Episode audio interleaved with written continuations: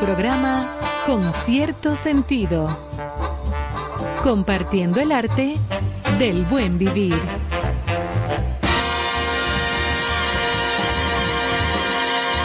Por estación 97.7.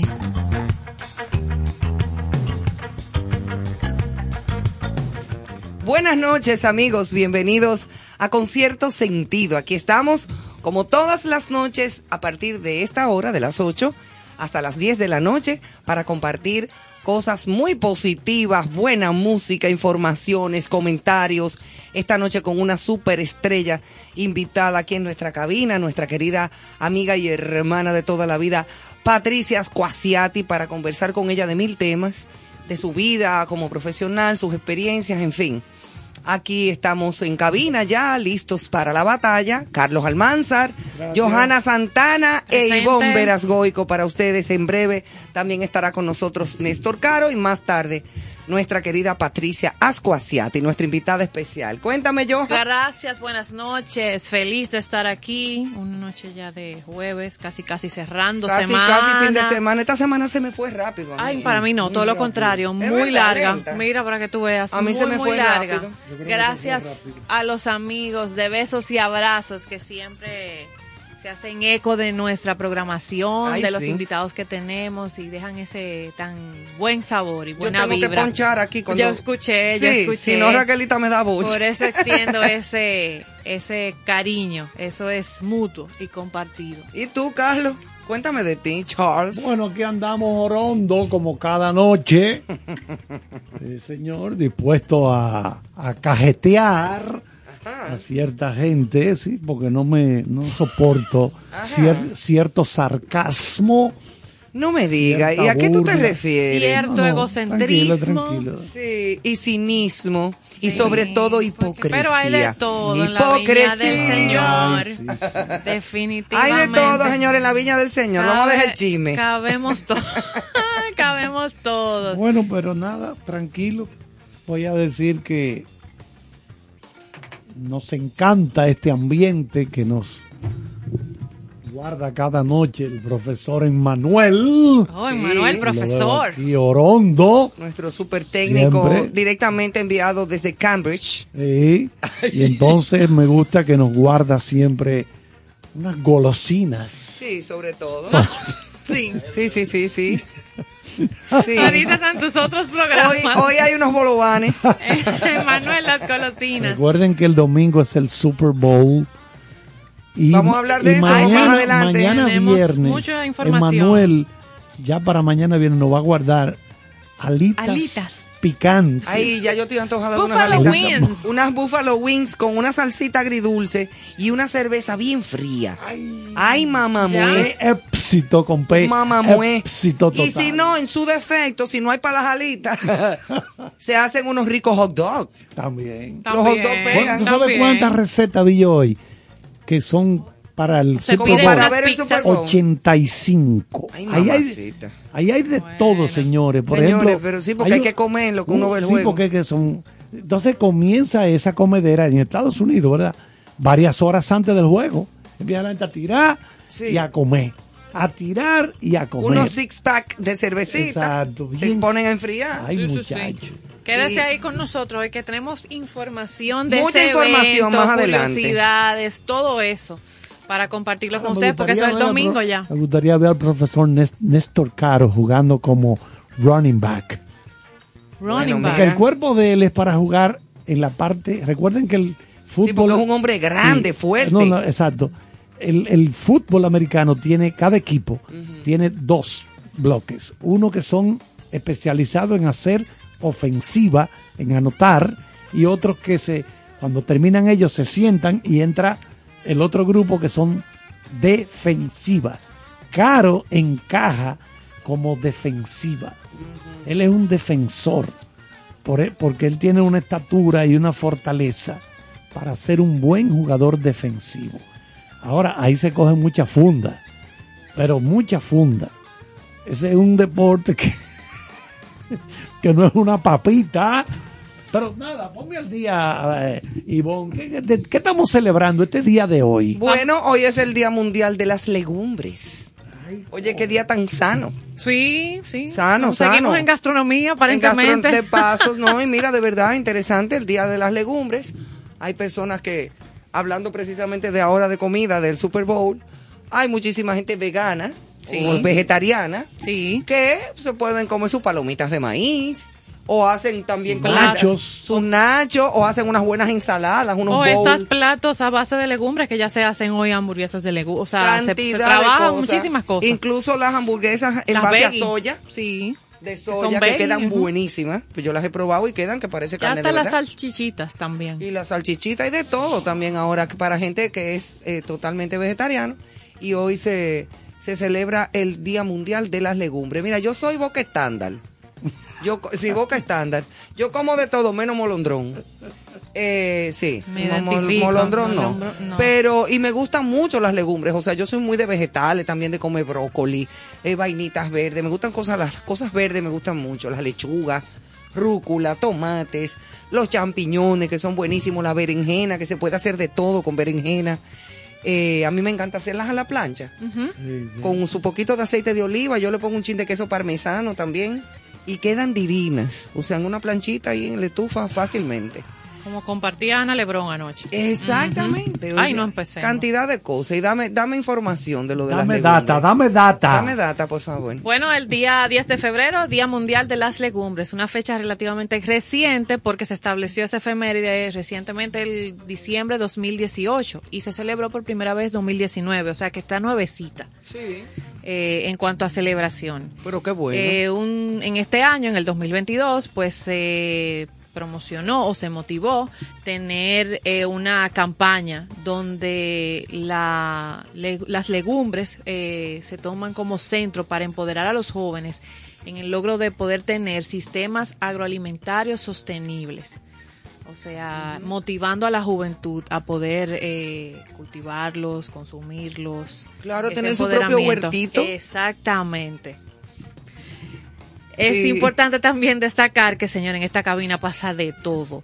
Destacar que las legumbres son todos aquellos cultivos donde el propósito final es la obtención del grano seco, como los guisantes, los frijoles, el mismo arroz, entra allí.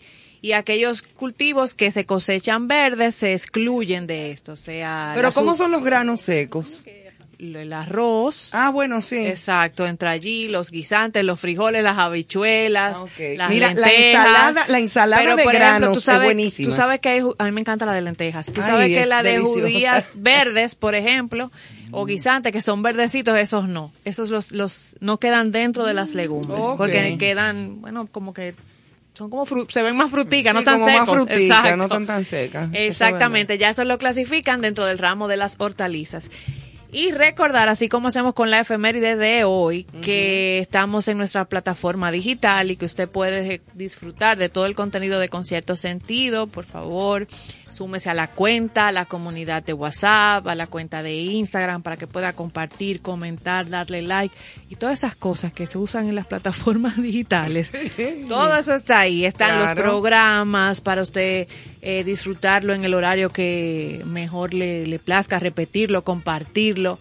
Están las playlists también de toda la música Tenemos que se de coloca. todo como en botica. De todo, de Di- todo. Mira, y recuerden también a nuestros eh, seguidores que a través de, de Instagram, del WhatsApp también, del WhatsApp, para que nos respondan la pregunta que dejamos Ay, abierta sí. desde ayer. Sí. ¿A qué te sabe el amor? Ay, sí.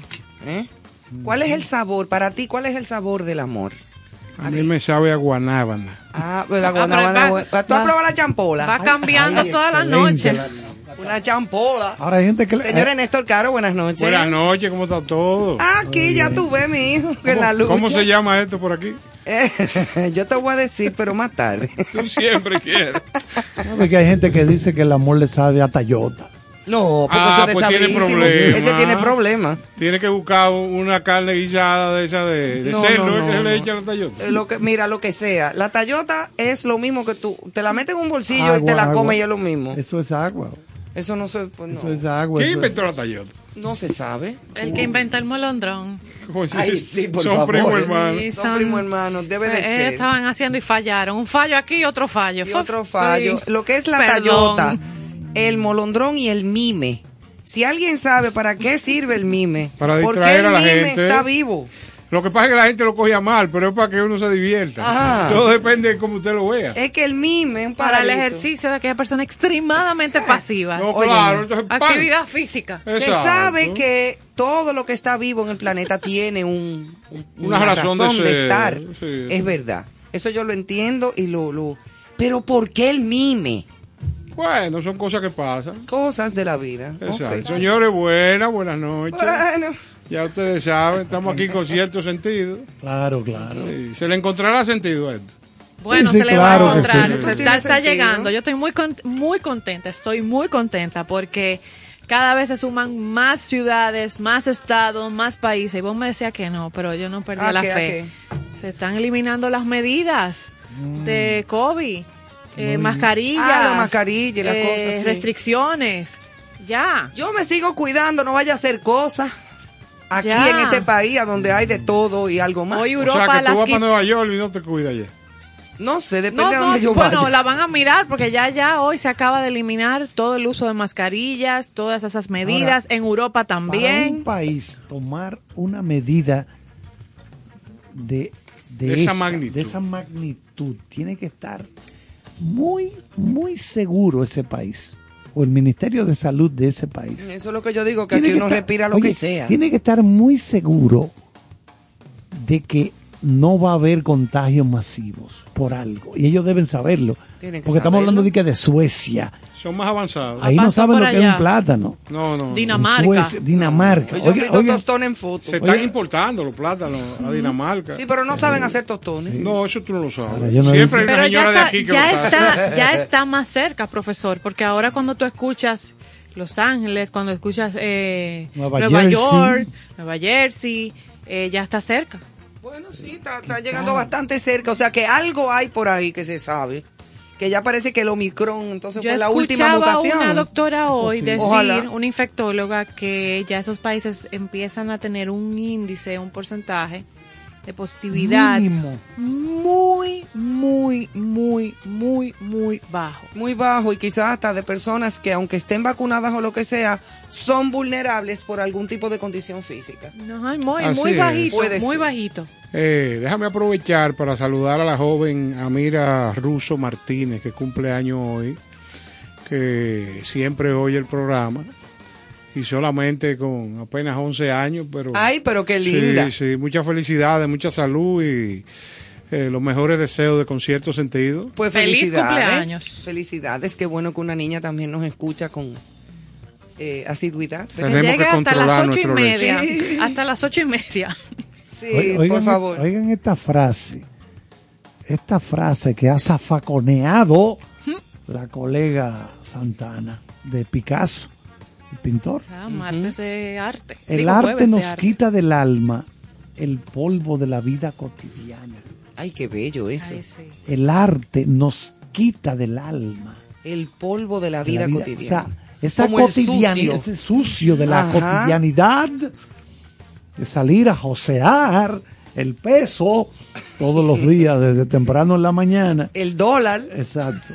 Entonces, También. usted llega, La claro, gasolina. por suerte para eso existe con cierto sentido, Ay, sí. cuya meta es precisamente llevándole a ustedes el arte, entretención, cultura.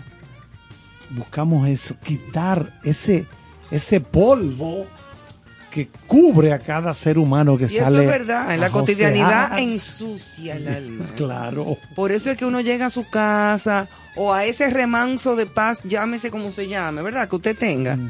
Y entonces tú desconectarte con una buena música. Un hacer- traguito. Un traguito, hacerte tu, tu, tu comidita, disfrutar en, Sí, porque. en paz. Oye, en no, paz. no podemos estar nada más trabaja, trabaja, trabaja como animales. No. Entonces es que podemos, no. de- No. podemos determinar que el arte es un analgésico para el alma. Pero claro que Ay, sí. sí, además un Sí, analgésico sí, sí. vitaminado. Bueno, claro, claro. te enriquece, reconforta, te claro. reconforta. Eso es así. No, y desde aquí, Carlos lo mencionaba y lo hemos mencionado en otros programas, eh, la pandemia, gracias al arte. O sea, ese encierro, tener No sé un si libro, fue escuchar Fe- música. No sé si fue Federico Nietzsche, el gran filósofo alemán, Nietzsche. que dijo: Si no existiera la música, me volvería loco. Ese era el director del grupo Nietzsche. Claro que sí. Ay, Dios. No, no, él estaba en el Dios frente. te perdone. Él estaba en el frente haciendo. Dios. Sí, siempre yo lo vi. Sí, siempre ves. estaba en el frente Sí, haciendo. Bueno, a, a él, a él lo, a él lo entrenaron. Dios os perdone, a, hijos él, míos. a él lo entrenaron los Kenton. Ah, no me digas. O Bonnie Eran- Cepeda. eran relacionados, sí. Sí, Bonnie Cepeda. Señores, quiero aprovechar ahora hablando de arte y disculpen la osadía de, de relacionar una cosa con otra. Eh, yo quiero invitar a que disfruten este martes 15 de febrero a las siete y media de la noche en el convento de los dominicos un evento que se llama Barroco entre las piedras. La flauta es una es uno de los instrumentos más nobles que yo conozco y que me agradan mucho. Entonces, Alaima González, que es una gran flautista dominicana de la Sinfónica, tiene un gran invitado, eh, el cual la acompañará este martes 15 eh, en un concierto muy especial, totalmente gratuito, y espero que ustedes disfruten Ay, de este, bien. de este banquete cultural este próximo 15.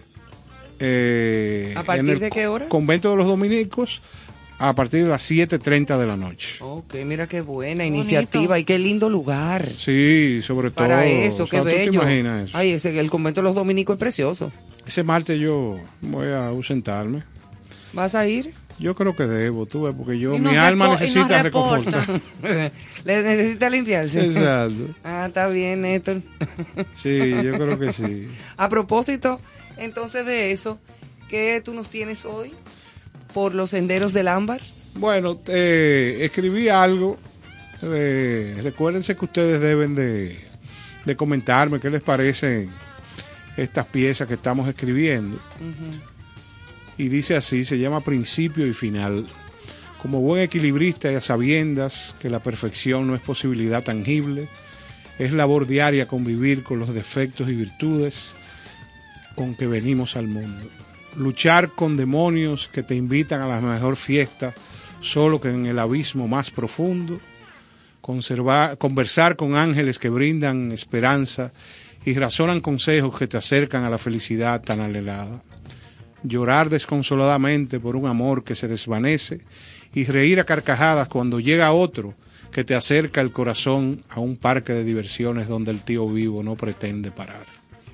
Perder la esperanza ante un suceso terrible que inyecta el futuro con un tono gris donde las tormentas no cesan, o muy por el contrario, confiar en, a cada minuto que sin importar qué me pase, mi camino estará impactado por un arco iris de colores pasteles donde la paz ondeará como lienzo de victoria perpetua. Cuando el día finaliza, el equilibrio no es más que saber lidiar con las altas y las bajas de una montaña rusa de justa velocidad que en cada vagón trae experiencias que fortalecen el alma y el carácter, dejándonos saber que todo tiene principio y final.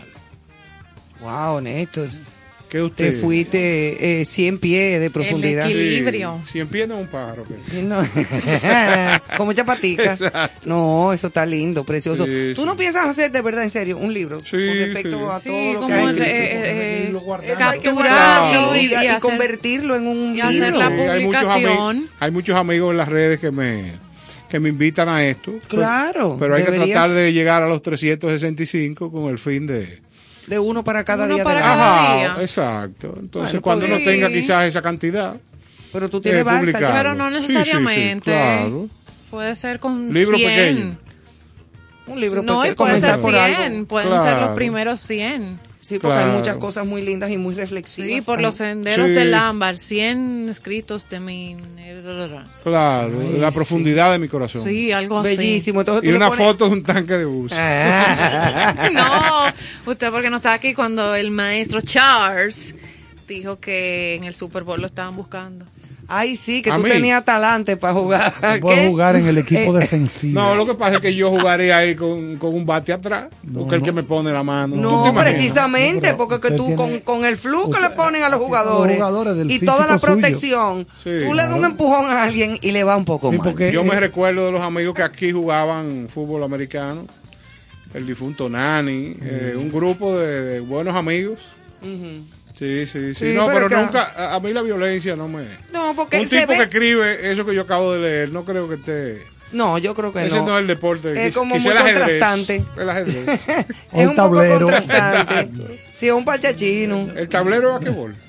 Hace años que yo no juego parche chino. ¿Tú te acuerdas Ah, del parche pero chino? vamos a comprar uno para traerlo. Para traerlo aquí. Claro. Pam, pam, pam, pam. Te maté. Exacto. Mira, bueno, pues entonces en breve vamos a entrar en materia con lo que es el tema del Super Bowl, o sea, con una serie de datos y de cosas que tenemos ya en guion y que Carlos, como especialista deportivo, pues también nos va también a aclarar y, a, y a- Yo- vamos yo- a comentar de esto porque es un back. tremendo acontecimiento Sí, anual. Exacto. El Un- Super Bowl. Un solo día. Un solo día al año y, ci- y cientos, cientos de miles de personas lo esperan. Exacto. Y se congregan en diferentes... Uy, muchachos, se hacen parrilladas claro. y toda esa cosa. O sea que nos vamos con música y volvemos en breve. Señores, si no podía faltar Samba para ti de Santana. Pues dale.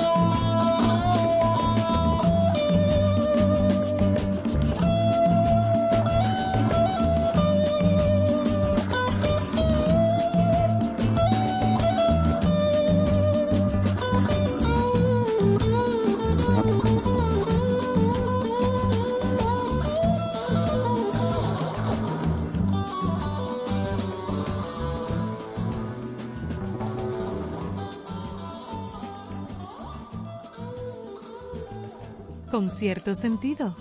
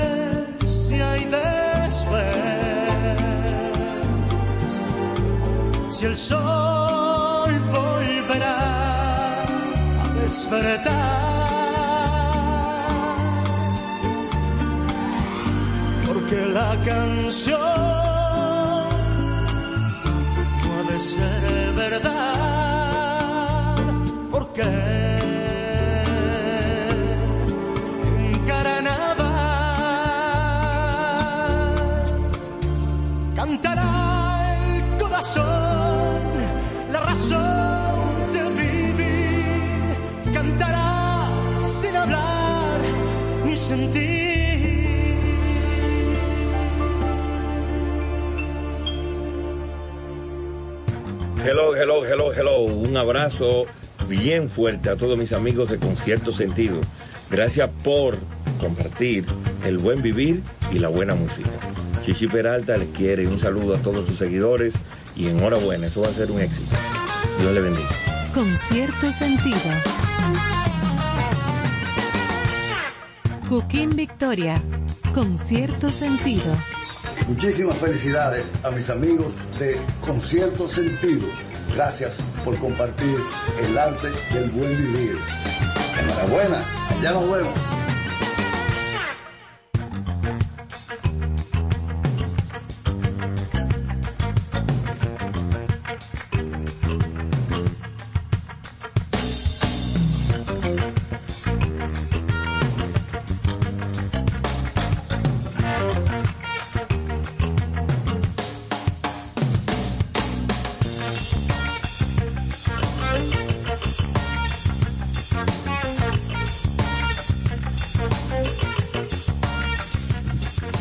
Y ahora sí.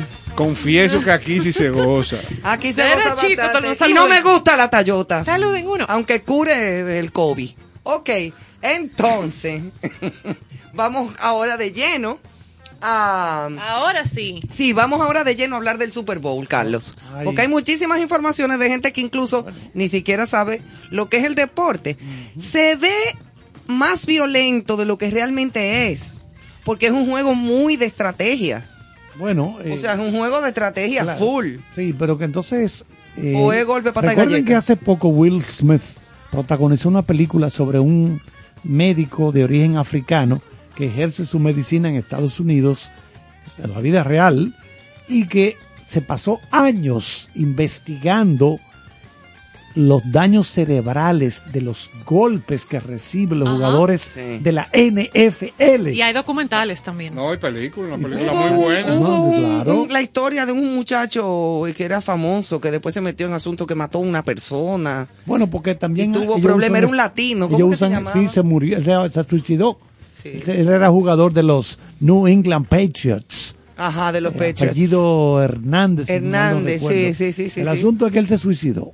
Sí, pero antes que eso ya venía manifestando una serie de problemas y de conflictos Exactamente. que era, después se determinó que por una serie de, de, mm, encefalogramas Sí, que sí, le sí. habían hecho, Exacto. que él presentaba eh, eh, Aaron- problemas. Aaron Hernández. Aaron Hernández, míralo ahí. Aaron Hernández. Aaron Hernández, y eh, aunque terminara en suicidio, porque hizo unas depresiones y unas cosas rarísimas, que nunca fue así, terminó Él con fue- problemas. Él fue condenado a cadena perpetua sí, por matar a... por asesinato. Por asesinato. Entonces jugó fútbol americano, eh, la posición de tight end, con su, el único equipo con el que participó, los New England Patriots. Exactamente. Pero vamos a hablar, lo que nos interesa es, es el Super Bowl del, Super Bowl. domingo. Mira, aquí yo tengo eh, que, bueno, van a jugar el Super, el Super Bowl número 56 6, 56. en Inglewood, en California, los Cincinnati Bengals,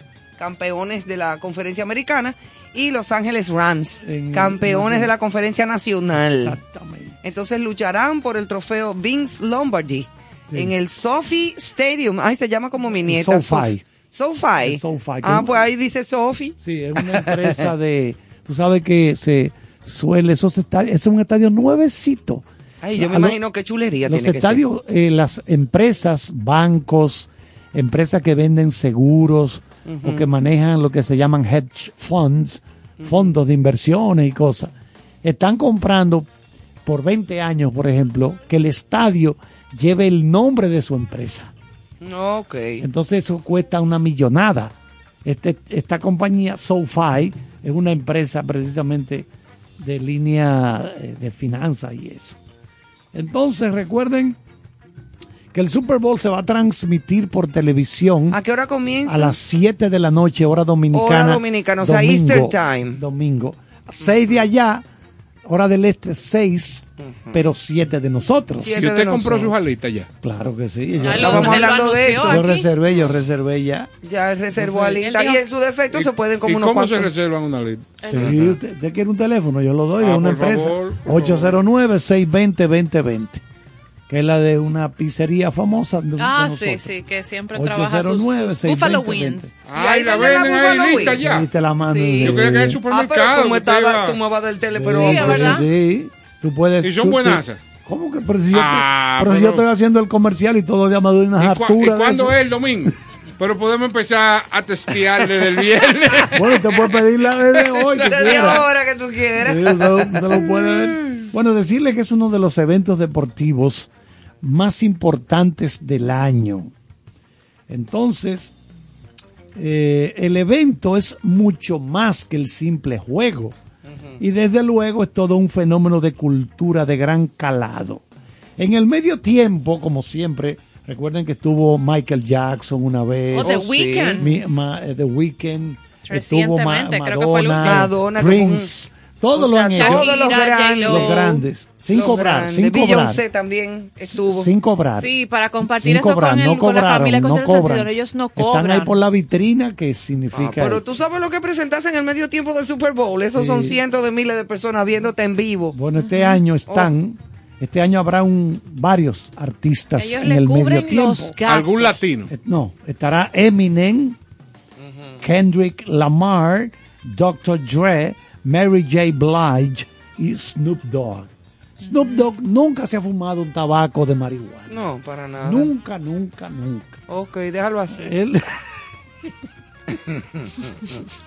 Mira la cara de A ese Una noche- grupito La cara de. Néstor es un Una- poema, una, noche señores. está, una noche está con Larry King, Snoop Dogg, y lo primero que enciende es un, un- un tabaco en el aire, en vivo.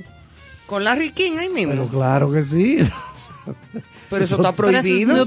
Pero imagínate tú. No, prohibido no, no solamente el fumárselo, eh, o sea, el prender un cigarrillo en un estudio de televisión. No, y exponer. A ver, a ver, a ver, a ver. taba- eh, ¿Cuánto creen ustedes que cuesta una boleta? Una boleta para el Super Bowl. No ahora. sé, 20 pesos. Bueno, pero primero vamos a decir cuánto cuesta la cuña de 30 segundos. Esa es la que estoy esperando, porque yo siempre doy seguimiento, bueno, como Sí. publicista, a, a esas campañas, anuncios y, y cada Bueno, vez. hay, hay, hay comerciales que los hacen nada más para el Super Bowl. Estrenarlo en el Sí, Super para Bowl. Sí, estrenarlo, son, los son de producciones, y- son especiales y y para, Super Bowl. Sí, sí. y Bueno, lo que ¿cuánto- cobra un artista. ¿Cuánto cuesta una cuña en el Super Bowl este Yo año? sé. ¿Cuánto? Bueno, es 30 segundos, Ajá.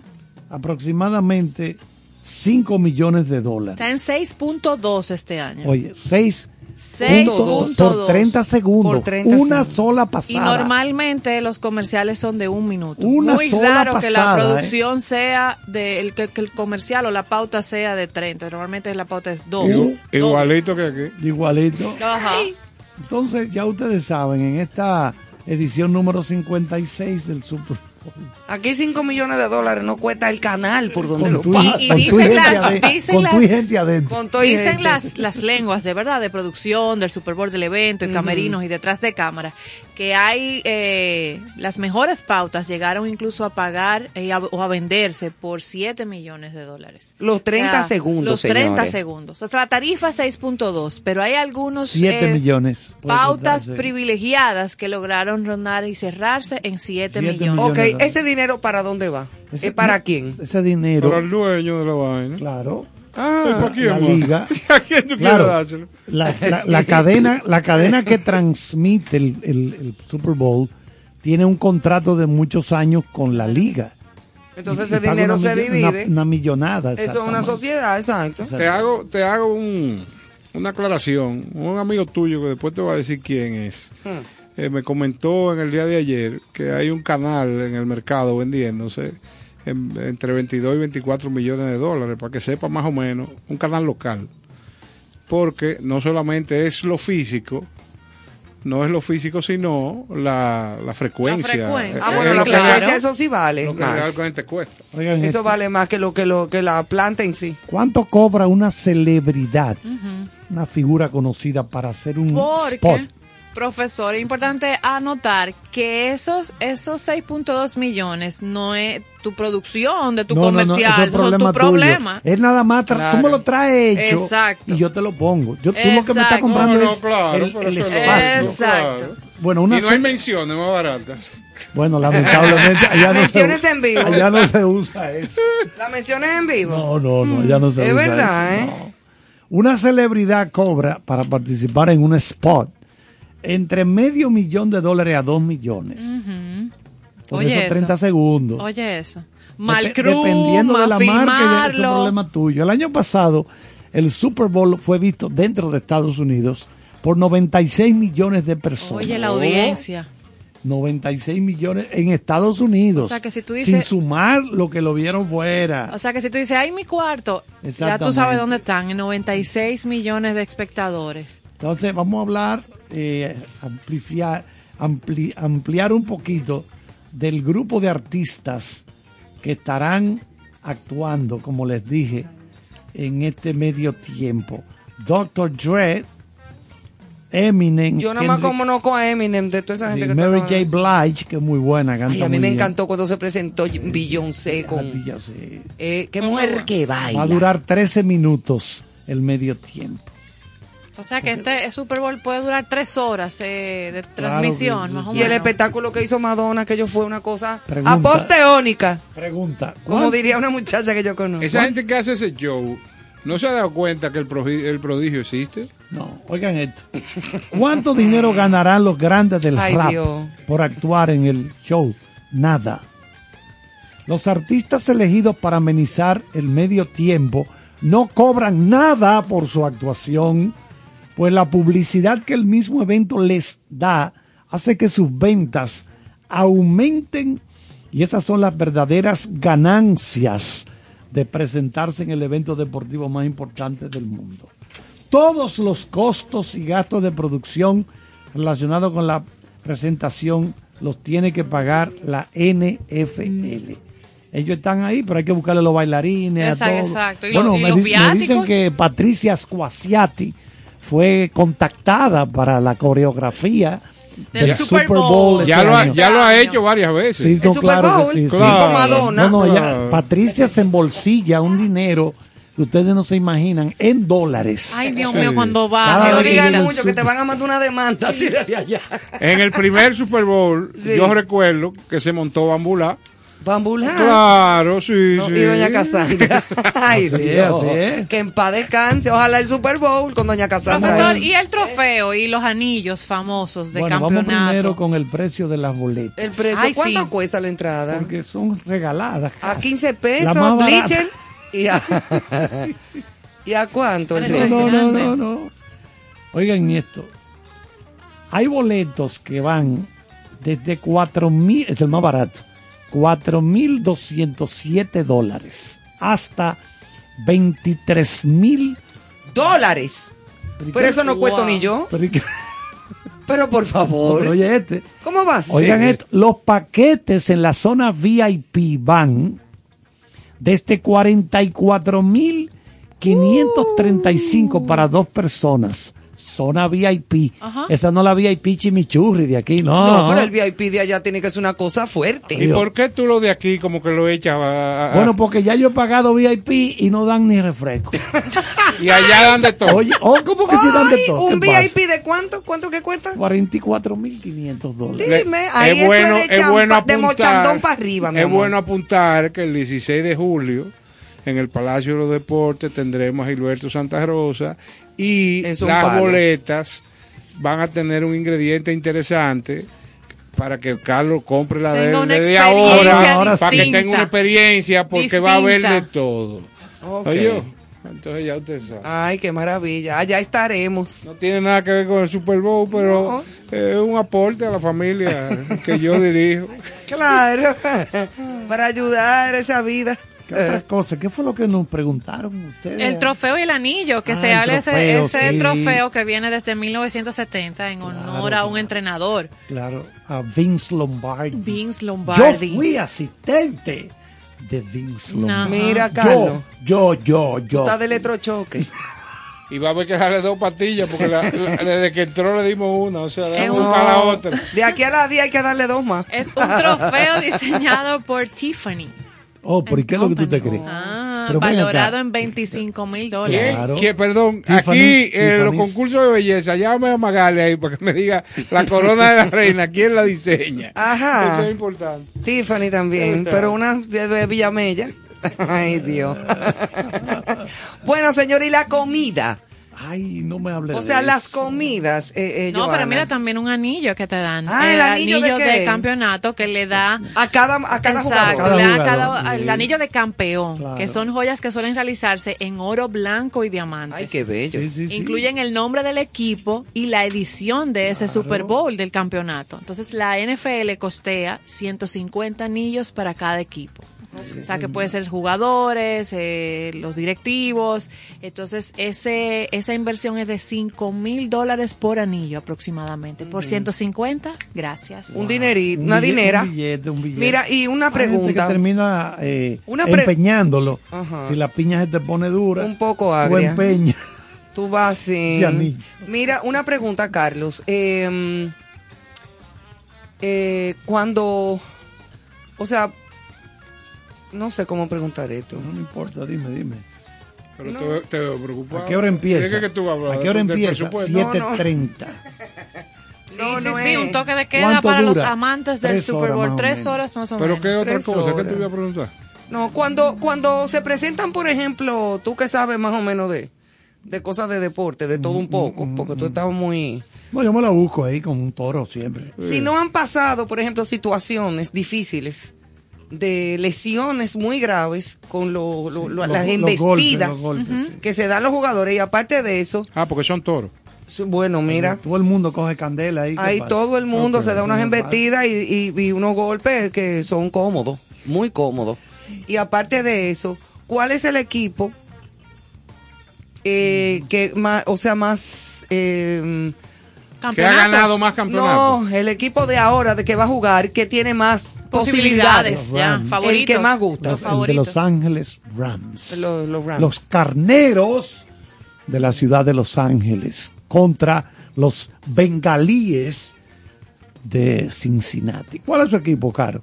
Bueno, ¿A lo, quién tú vas? lo estoy analizando porque me están haciendo una oferta. Ok. Exacto. Usted puede jugar como defensa. Sí, yo estoy de Usted es acuerdo. un me armario. han hecho grande. varias Usted ofertas. es un armario. Usted me está ofendiendo. No, no. porque No, yo, yo me siento te- ser una mesita de noche. y Usted dice que yo soy un armario. No, No. me eh. No, de verdad, tú eres un hombre con un tamaño y una No, no, y una fuerza que, que es- tú eres chiquito al lado de ellos. Adiós, pero claro. ¿Cómo así? Adiós, pero usted no sabe Son lo grande que son siete pies que tiene. Sí, No, no, sí, no, sí, sí. ¿Alguno? y- Sí. Pero armario. mira, eh, No, y la contextura es otra. armarios. Sí. No, pero no vamos, a, que traer, de va- músculo, vamos a traerlo aquí para que tú veas Lo cómo- único cómo que malo- se mide la ¿Cómo fuerza. le va? ¿Cómo se mide la Lo fuerza? único malo del, del juego son los golpes. En la cabeza, Sí, en eso la era lo que te quería decir, Sí. si no ha habido lesiones Claro que sí. Claro. eh, eh, eh, que, importantes. No, no, no, y a cada rato de esos jugadores, bueno, son los, los jugadores retirados ya, muchos de ellos, ellos tienen un sindicato, al igual que la NBA, el baloncesto, el béisbol de grande, todo el mundo tiene su sindicato para defender a su gente. Ellos, le- esos jugadores retirados, muchos de ellos en silla de ruedas, le sometieron una demanda a la NFL, que son las siglas de la National Football League, que es la que organiza esto del Super Bowl, de miles de millones de dólares y la ganaron para con ese dinero costear los gastos médicos. Sí, pero yo mucha, creo. mucha gente eh, padece de... Yo lo que no de- entiendo ¿cómo es cómo, esto? cómo la gente es, eh, se involucra en situaciones demencia que sabe que prematura. Ah, sí, afectar su vida para siempre. Eso es. Bueno, Para mí es un absurdo. Pero le pasa a los boxeadores también. también- Sí, por los golpes. también los Ajá. golpes. Mira Los cómo boxeadores. terminó Cassius Clay con Sí, Parkinson. Pero eso deberían ya, oye, deberían de llevarlo al Nintendo. Sí. Ya, abolir eso. Pero- Nintendo, vamos arriba. Pero do- do- do- en este caso del Super Bowl, la gente dirá, bueno, pero ¿y por qué es que este deporte es el más popular dentro de Estados Unidos? Claro Sí, está. en O Estados porque hay Unidos, una porque- cosa que se llama morbo. Exacto. Todo lo que trae que negatividad y situación, tabla, el ser humano le cae atrás. Ahí Sí. Yo, he visto jugadas. Ese circo romano yo he que no visto se jugadas, Ay, señores, sí. que le dan a un, a un, un, un running back. Los running backs son los usualmente los más chiquitos y más delgaditos porque son los que corren. Le da uno un tablazo. No, le ha- yo he visto uno, a uno le dieron un tablazo que parecía una hélice de un helicóptero en el aire, rrr, dando vuelta él, del, del vejigazo. Pero después que cayó, él, él recogerlo en camilla. Llámelo por su nombre. Mira, se me ocurre, se- me ocurre un buen negocio. Montar, Ma- Manuel, Bríncalo. No, a montar una, un, un centro de retiro aquí para futbolistas. Sí, porque Bueno, imagínate. claro. Y peligrosas que son, porque Mala idea. el- No. Claro, centro de retiro. Usted lo, eh, frente a la playa construye un edificio donde lo ayuden a entrarse ahí a Boca Chica y a salirse. Ya, eso sería bueno. Ay, Dios, Claro. hijo, pero tú sí eres divertido. jugar ¿Eh? NFL. usted. no, no, líder. ¿No yo, quiere? Yo prefiero escribir. ¿Usted le gusta escribir? Sí, yo prefiero escribir porque un tipo de eso me, me pone la mano a mí. Y se Pero es acaba, que se acaba de- el juego. Ay, es que está el, de- el deporte, eso Ahora, es parte mire, de eso. ha mejorado- es parte de ah, eso. pues ve tú. Ha mejorado Wow. mucho. Ay, Ha mejorado- A mí nada más de mirarme. me La, la utilería que usan ha mejorado mucho. El casco protector es muy bueno. Pero Porque habla- mira, se tienen que poner protectores en los o- en las Hombreras. orejas, en los hombros, En en, los el muslos, en torso, los muslos. en los testículos, Sí, por en todas No, partes. no, los Pero- testículos es lo primero. Pero mi Porque pregunta. todos los deportes, todo, por ejemplo, el béisbol. Sí, también cada, tienen que Cada protegerse. jugador se pone su copa. La copa. Porque han ocurrido cosas terribles. Eso no es una línea aérea. Claro que Sí, La- pero- la copa. Usted deduce una vez. Claro. Usted deduce. Yo asocio. Hubo un ¿Qué es lanzador dominicano, Josías Manzanillo. Cosas de la vida. El día, lanzador, Ay, mamá. el día que no se puso la copa, Le dieron le un conectaron una línea y le dio Justo. y tuvieron que extirparle un testículo. Mira, aquí Ay, yo me el imagino el dolor, que ese de eso, señor. no, aneste- hay que anestesiarlo de una vez. Inmediatamente, porque eso Sí, mata el día que no se puso su copa. Para que sepa. Porque No, y que eso es lo que pasa. Que lo estaba buscando, que justamente hoy salió publicado que Bob Saget, el actor, Sí, ah, sí. justamente de eso de los golpes en la cabeza, su autopsia lo que reveló, nada de alcohol, Nada, droga y cosas droga, como siempre se eso, piensa, sino nada. que él se dio algún golpe en la cabeza, en la parte posterior, y no le dio importancia.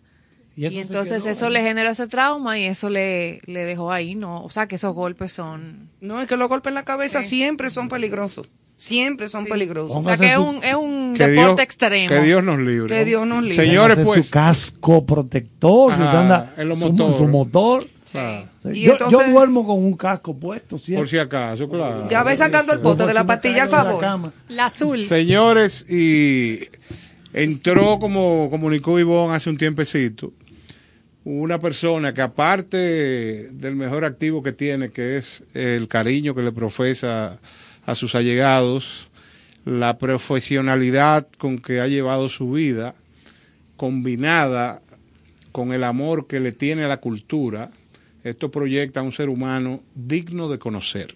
Patricia Cuasiati ya está en la cabina y en breves instantes eh, vamos a conversar con ella de múltiples temas porque es una persona con, no diría yo la cabeza, sino el cuerpo bien amueblado Para que lo sepa. porque maneja los ritmos, maneja la gracia al moverse en un escenario.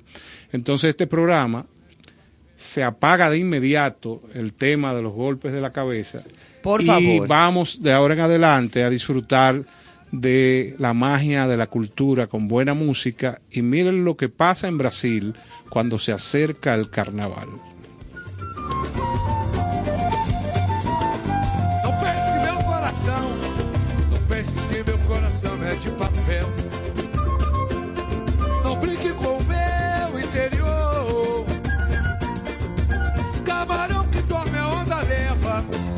Hoje é dia da caça, amanhã do caçador. Camarão que dorme, camarão que dorme a onda leva. Hoje é o dia da caça, amanhã do caçador. Não quero que o nosso amor acabe assim. O coração, quando o homem é sempre amigo, só não passa gato e sapato de mim. Pois aquele que dá pão também dá castigo. Só não passa gato de mim. Pois aquele que dá pão também dá castigo. Só pense que meu coração, ah, pense que meu coração é de papel.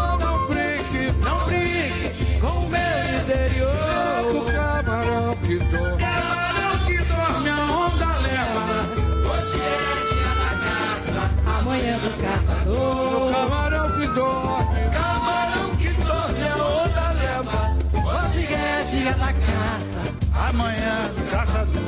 Não veja, não veja meu sentimento com desdém. Enquanto bem, existindo não tem cura. A pedra é muito forte, mas tem um porém.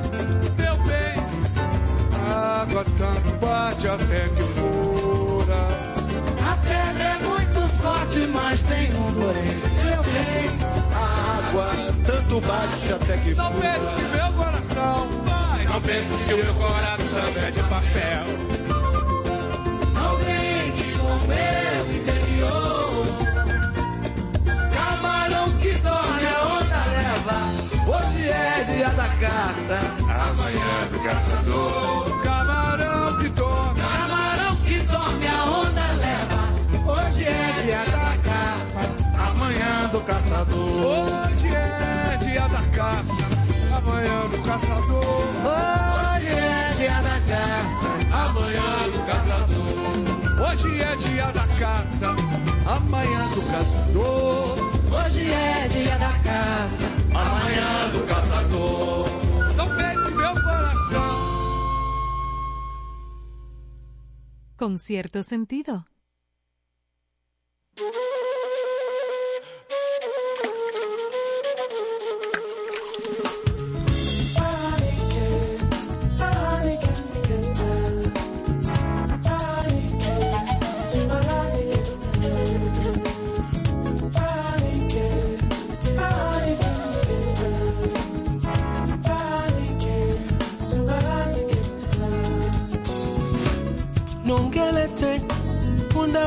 n'obunye nababo yamibulbo etantena namwase mutende natimbibwala bosinga bongo nyole yobwami mukutindena nadibemwe nasikwalakya inabo njemo ebulibwa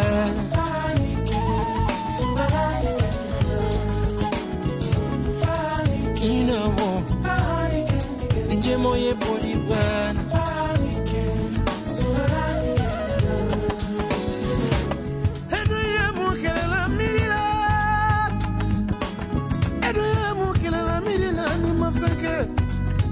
akana dila ni suntaro fama alamu gofana madabila kafo kumogo lela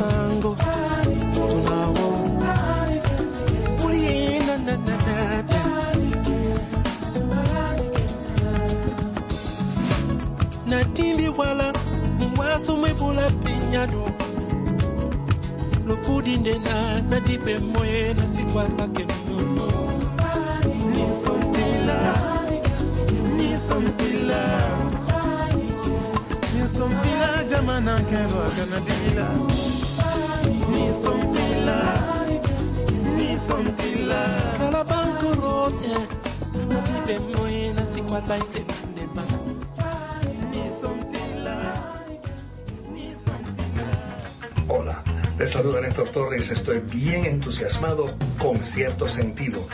De lunes a viernes, de 8 a 10 de la noche por 97.7, se celebra el arte, la cultura y la buena música. Felicitaciones con cierto sentido.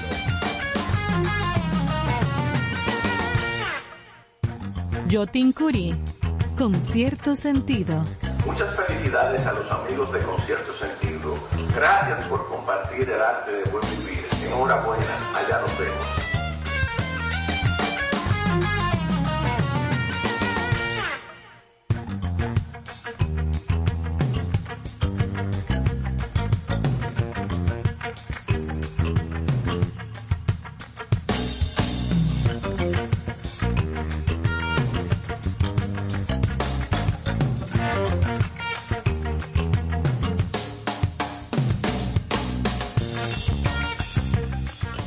Bueno, señores. Así, gracias, gracias.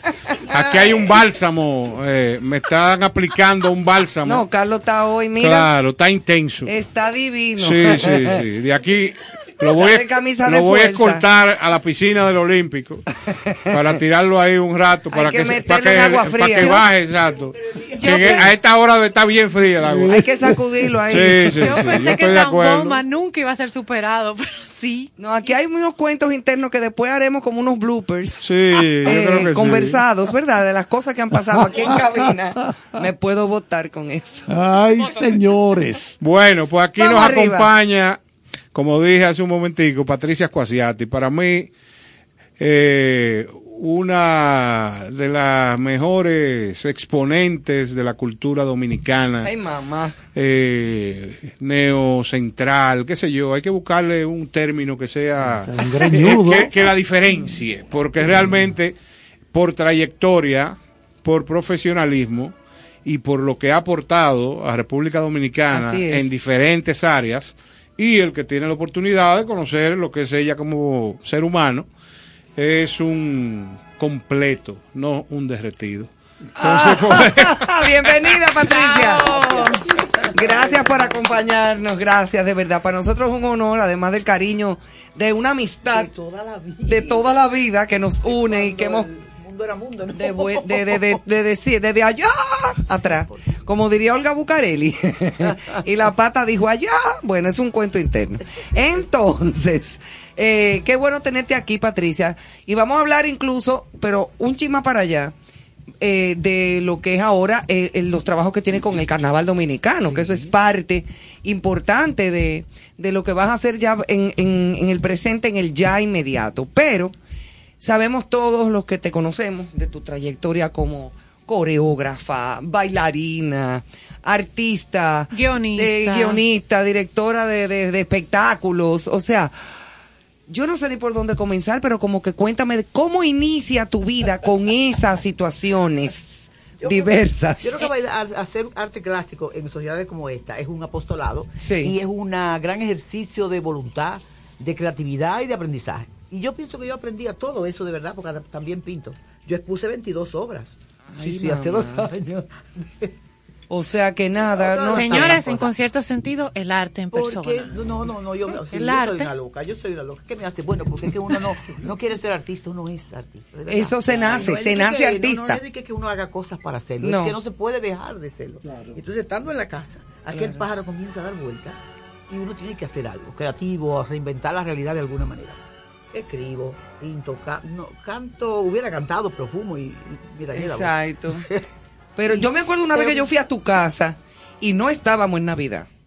Y yo, tú, y tú tenías como en la, en el techo, como un charamico, Yo con unos, tengo. todavía, Existe, sí, con unos bombillos amarillos, una cosa chulísimo. Un sí, y cuando yo eh, eh, me miro para arriba, yo veo aquella cosa, pero una, una, parecía como una escultura, como iluminada. Y eran unos charamicos. Es un charamico, una cereza de mi mamá que yo iluminé y ahí se quedó. Una Es un cosa, mueble. pero chula. Sí, todavía Una- sigue ahí. una maravilla. En mi misma casita, en mi pequeño jardín. Ay, sí. que a veces uno, Qué belleza. con, con las vueltas que ha dado el mundo y la vida Así es. inmensa y maravillosa que cambia todos los días y uno dice, Dios mío, ¿a dónde esto? A veces uno pa- parece no reconocer el mundo en que vive.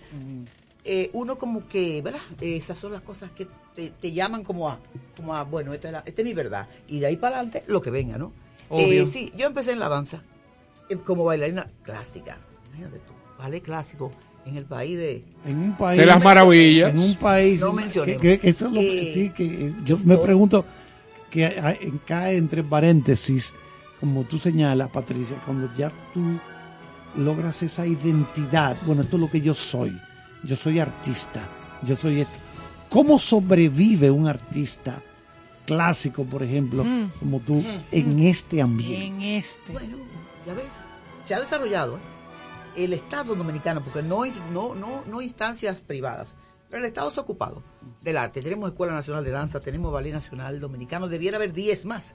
Pero bueno, hay una compañía, otra que viene por el del Teatro Nacional, compañía de danza. Qué bueno. Eh, la empresa privada todavía como que no mantiene esas cosas, pero... Claro. Pero debería apoyarlas más, ¿eh? Pero es que sí, debería ser. Debería apoyarlo un La poquito más. privada, las grandes corporaciones, los grandes capitales de los países. A eso es lo que han hecho. Eh, auspiciar artistas, los, Ujú. los- los de Florencia, ¿cómo se llamaban? Los, eh, Los Medici. los Medici, etc. La Exacto. historia del mundo. Pero bueno, estamos en América Latina. y más bien en el Caribe. Entonces, Y más bien aquí. Pero aún así, aún así nosotros nos desarrollamos cada vez más. Los músicos son buenísimos, los jóvenes. que a veces uno piensa, no hay nada nuevo, que no hay nada Que nuevo. no. Hay una juventud que está bailando. Los bailarines que forman la Escuela Nacional de Danza o a la Escuela de Alina, por ejemplo, son fabulosos, mejores que nosotros 20 veces, técnicamente. No así en el espíritu. A mi, a mi generación, la generación de los 80 de nosotros, le tocó profesionalizar la danza. Cuando yo co- comencé a bailar, era una actividad de niñas ricas que para que, pa' que echaran bonitos cuerpos y se portaran muy bien. Y Ujú. nosotros la convertimos en un oficio. En un oficio todavía medio mal pago, pero no tanto porque hay miles de bailarines que viven y compran carros. Claro, y lo- que viven bailando que y lo- se fajan, y es un trabajo con una disciplina. Sí, compran carros. Y compran hasta carros, nosotros exacto. No, no podíamos comprar carros. No. Eh, no, y, y- y un papá con tre- una mujer y tres muchachos no podía ser bailarín clásico. Pero ya parece que sí. Que los Sí. Los que no pueden hacerlo porque la Escuela Nacional forma unos bailarines que están en Rumanía, que sé yo dónde. Nosotros formamos los grandes bailarines y los mandamos para afuera, de exportación. Porque aquí no se consumen. Las, las posibilidades de trabajo son escasas. Muy escasas. Sí. No sé por qué, es un país turístico, debiera haber un espectáculo en cada esquina. Claro, Siempre Pero se todos dice los desde espectáculos aquí. del mundo. Pero el Eh, yo, yo vivo eh, pidiéndole a- al mundo, porque no se decía al universo, que la exposición de nuestro arte debería de estar eh, di- diseminada en toda la ciudad. una plusvalía como son. El arte deja muchísimos cuartos. Yo no quiero quejarme, yo no quiero parecer quejosa, porque en, en otro orden de ideas estoy muy feliz. Yo formo parte de la nueva generación. Me, precio de, en esta ciudad me dirigió, el director de la película era un niño, yo podía ser su mamá. Y, y, y yo decía, Dios mío, en el cine. He logrado un nicho en el cine dominicano, pequeñito. ¿eh? Pero chulo, Pero porque tú eres buena. Tú eres buena porque tú eres muy histriónica. Hasta premio me han dado. Eh, sí, tú eres muy histriónica. Tú te, La- ve- la te primera- La transformas. primera nominación que yo recibí, la silla, con Geraldine Chaplin, era mi competencia. Señores. Compró el concurso. Que lo sepa. compró los jueces. Geraldine Chaplin, cuando a mí me dijeron que yo estaba compitiendo con esa mujer, yo me tiré al suelo, a, me arrodillé. señor. Claro, Señor, pero esto sí es grande. Ajá. Y Geraldine sigue tra- Ahora hubo una película con ella. Con Sí, sí, últimamente. Sí, sí, sí, sí. Sí. Pues. Una muy chulería. feliz porque formo parte de esa industria que crece y, y ya, se, ya va a ser buena, tranquilos. El cine dominicano es bueno ya y va a ser mejor. Porque cuánta gente que sabe, esos muchachitos están estudiando y están haciendo cosas muy inteligentes. Sí, sí, sí. Todavía hace falta algo de guion, al- algo de Eso lo hemos dicho desde aquí. Guiones. Todavía Sí. hace Se, falta. está- se están tengo estrenando guion, 24 películas dominicanas cada año. sí, yo tengo La un que media. estoy haciendo, vamos a ver, algún día saldrá catorcista se llama. Ah, pero 14 de- bien. Ay, 14 qué bueno. Y aquí que- hace falta mucho eso de los Claro. guionistas. Guionistas, gente que Sí, sepa gente escribir. intelectual. Gente, gente, eh, que, La que- gente que que tengan la cultura y la capacidad para poder manifestar a través de lo que escribe. Claro, Eh, claro. ¿Tú sabes quién podría ser buen guionista? Néstor. Néstor escribe muy bonito. Ah, sí, podría ser. Tú podrías escribirte un guion. Seguro, Patricia el- es una mujer muy leída, muy culta, o sea. El cine Claro. parte de un texto, todo parte de un texto, y el Sí. texto es un acto intelectual. No Claro. Entonces, los niños, lo- quienes comenzaron a hacer cine aquí fueron los muchachos que tenían equipo, Claudio, Fernando. No necesariamente eran, era muy bueno, ¿eh? porque Claudio eran- Chea, Fernando, Fernando Báez. escribía bien. Pero, Fernando, pero eh, pienso que escritores como escritores. Los Muñoz, eh, Elías. Elías una Muñoz. estrella. excelente. Eh, empezó eh, con la gente que sabía manejar equipo, pero ya hay una serie de poetas, escritores, un muchacho que vive fuera, muy buenos, de esos novelistas. Eh, José María. Cabral, eh, de la. Sí. Ah, José María es muy bueno. De, de los jóvenes que hacen Sí, buen de la, de cine. la, de la Aquí el nueva cine- generación de cine. Hacemos- Aquí. Tenemos que hacer todavía muchísimo disparate. Cine profundo. Pero va muy bien. Y yo Va no sé, bien. yo no sé si se ha dado cuenta el que está involucrado en, en ese sector de que faltan guionistas y no sé si hay La muchachos que, que hayan ido fuera para cultivarse y venir con esa expertise a aportar a, a esa gran industria que está creciendo. Hemos ido a Pero que Cuba, sí, a la escuela, no, no, y Argentina, a la escuela de están- Cuba, de, de Argentina. que han estudiado la de Carmen Luz, alumna mía, Ajá. que se llamaba mi niña de Carmen Luz Beato, estudió en, en, en Argentina, eh, eh, en Argentina, eh, cine. Aquí hay muchos muchachos y niñas y chicos que haga- hizo su carrera, licenciatura en cine. Yo no sé qué es lo que le enseñan. Claro. Eh, aquí están trabajando como actores, no todavía no, no creo que haya surgido nadie así, pero pero viene de camino. te digo. Eso es lo que Carlos siempre apunta, que es una evolución, un proceso y que vaya, que va, llega, Yo pienso que nos nuestra va a tomar. Nuestra historia. Yo como gente de edad, pienso siempre, uno ¿verdad? mira para atrás, que nuestra historia, la dominicanidad, Tiene muchas cosas que se pueden llevar al cine. en una globalización, Uf, sí. en una globalización es claro Y- y en- que lo que hay que hacer es ser más Y entonces ahora tenemos un aliado importante, que son las plataformas streaming. Porque si la película no deja dinero en la taquilla, Las te la puede comprar, te la puede comprar una Disney Plus, Netflix, Infinitas. Hulu, un paquete de plata- Apple. Paramount Claro. Plus. El mundo virtual es infinito. A mí yo no puedo creer los cuartos, que, la cantidad de dinero que ganan estos, que dicen, no sé, Mm. que ganan estos muchechos de las redes. Yo digo, pero es que no es posible. Y es verdad que Es ganan negociazo. Sí, es verdad que lo ganan. Hay, no muchos que ganan mucho dinero. Ya no necesitan esa, eso que necesitábamos nosotros, que era, por ejemplo, Ya hay cine en el celular. llegar al listín diario para Sí. mí era, era una costumbre. Cada espectáculo, que eran 10 al año, había que venir al listín a repartir la Sí, nota de prensa. nota de que prensa, foto, entrevista, Pues yo ni cosas. siquiera sabía dónde estaba. Yo me perdí dos veces. Porque yo creo que tengo más de 20 años que no vengo Pa' a, que una, a, una- sepa. a un periódico o algo así, a, a esto. Presencial. Porque ya toda la publicidad se hace. Sí, a nivel digital. O sea, eso no lo Sí. tenemos nosotros. Claro. No, para nada. Es un mundo inmenso alrededor de, lo, de estos muchachos que están expresando. Y a la mano. Pero antes para tú tener una foto bonita, tú tenías que ir a un estudio, una que yo como te va a hacer- Ahora a los selfies, ve, ta, pa, y todos los retoca. Y le hacen una cosa, yo no sé lo que Unos retoques, una cosa que tú Le hacen- sales. Le hacen una cosa. Pero muñeca. Yo llegué un- una vez a un, a un grupo de celebridades que estaban ahí y yo las veía y decía, esta no es fulana. La de la foto. Pero aquella como gris, es como color gris. Yo decía, pero es que no. Ah, pero es que la ponen en la foto como Ay, tan, Dios tan, que cuando tú la ves, tú dices, ¿y entonces, Eso manita? lo veíamos los supersónicos, tú. Exacto. Sí. Uno veía los supersónicos. Los Claro. Jetson, ajá. 60, unos Eso, eso hay que verlo de nuevo. ¿eh? Los- para los- para los uno comparar. Lo único que falta es que vuelen los carros y están volando. No, algunos. casi, casi. Bueno, lo compartimos aquí, sí. Señores, eh, viendo la trayectoria de Patricia Squasiati y sabiendo que la cultura tiene diferentes rubros, yo sé que ella se ha empeñado en estudiar muy bien, uno, que en este medio y en este país, si tú no lo practicas, no disfrutas ni sientes lo que es ser artista. Y es la solidaridad. Yo recuerdo haber visto a Patricia en múltiples proyectos donde no había imagen del peso no existía. O sea, no existía, ¿eh?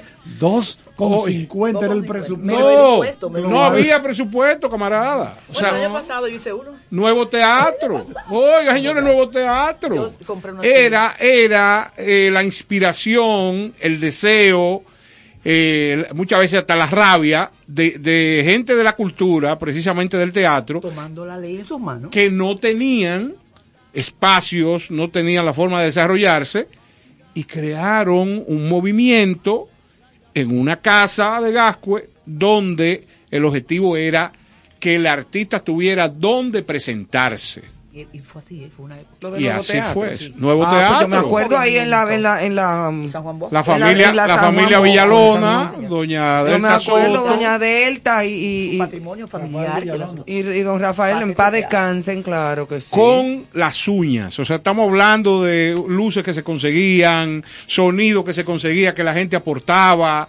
Esa voluntad no tiene precio. Esa necesidad de, de, de ser artista De expresarse. y de expresarse. Ay, yo fui mucho a ver muchos ballet eh, de Mercedita Morales con Víctor, eh, ve mucho teatro, muchas cosas chulas de Félix Germán, que Félix ahí hago- hago, cosas. traigo esta reseña eh, a la mano porque eso habla mucho de sensibilidad. Entonces, artista significa sensibilidad y aquí tenemos una muestra de ello. Entonces, es. cuéntenos alguna anécdota de esa de esa época. Bueno, de la época son. Mira, yo no sé. No, no me preguntes, como los, los niños viven. cuartos. Así me viene a la. Me viene a la como de soslayo. No, no, además de todo, yo fui entrenadora de concurso de, reino de belleza. No, pero claro. Por 20 años. Yo entrenaba esas las enseñaba a caminar. Yo era de jockey, Mónica. Mendoza, eh, eh, ¿cómo se Ay, llama? Mónica. Eh, eh, ay, Dios, La mujer- hermana. la mujer de Alfonso, eh, tan bella. Se- la mujer de Alfonso Rodríguez. Mamá Ah. Bernardita. Bernardita. García, claro. claro, Eh, Bernardita. y Soy la luna. Era Soy la, una estrella. Claro. Ajá. Eh, es aquella época, como 20 años, eh, en ese asunto. eh, se me olvidó ya porque estaba hablando del concurso de belleza. Pero hasta ahí llegamos. O sea, todo, yo creo que todas las, yo creo que yo he repasado el abanico de, de la cultura, teatro, cine, que sé yo qué. Yo llego a los teatros. Pero ya no es abanico, ya es aire acondicionado, cariño, y porque... los técnicos de allá, blancos, todos esos técnicos, me, fulana, doña... Blanco, ¿eh? yo- es que uno ha recorrido la vida en esta pelea. Además, yo me metí un poco a lo popular, junto con Chiqui Sí, Adán, sí, mis sí. compañeros, Sí, Sí. sí, sí, vieron sí. dónde estaba el dinero, y entonces ellos se dedicaron a ser los grandes productores, Jean-Louis, Claro. Chiqui y Guillermo Cordero. Claro. Guillermo. eran los tres grandes Chiqui. Adames. Chiqui Adames. Era como la muñeca, como la Barbie entre los tres. En el medio. Yo me acuerdo, chiquiadame. Toda esa década de los 80s, 90, por eso que no es tan difícil ahora entender esto. Sí, como la, este, nue- este nuevo eh, medio de tecnológico. Eso no existe. Los espectáculos son una cosa rara, no, como- no como lo conocimos. Ya Eran más cambiado. elaborados, más hechos, a más más artesanales. orgánico, más artesanal. Era artesanal. el Pero ese es el arte. Y toda Más aquella orgánico, más al- a la creatividad, ¿no? Más al humano. discurso escénico. Era importante. Nuestro discurso, bueno, es que cada generación lo tiene. Yo me dediqué a entender juve- Yo tengo un hijo muy joven, tengo un hijo de 23 años, y, y él no puedo envejecer. Porque tengo que estar, ¿verdad? A la par con el muchacho. Entonces, eh, eh, un poco él me sirve de puente. Y, y lo que está pasando, yo respeto mucho y creo en la juventud. Toda esa movilidad que uno dice, ay, Dios mío, ¿qué es esto? No. Eh, esta mene- mene- bueno, Hay mucha gente joven, talentosa y Sí, valiosa. señor. Lo que hay es Vale, que vale. eh, Sí, estar y- ahí. Y, si están cantando eso y diciendo eso y moviéndose de esa manera es por algo. Es un reflejo de Hay la que- sociedad. ¿eh? Hay que oírlo. Es un reflejo de lo que está pasando en los barrios. Yo no lo consumo, por ejemplo, esta música. Yo me obligué a que me gustara el reggaetón, me obligué. Yo dije, no, pues esto es lo... Y la verdad es que es sabroso. No lo oigo, me está por los oídos.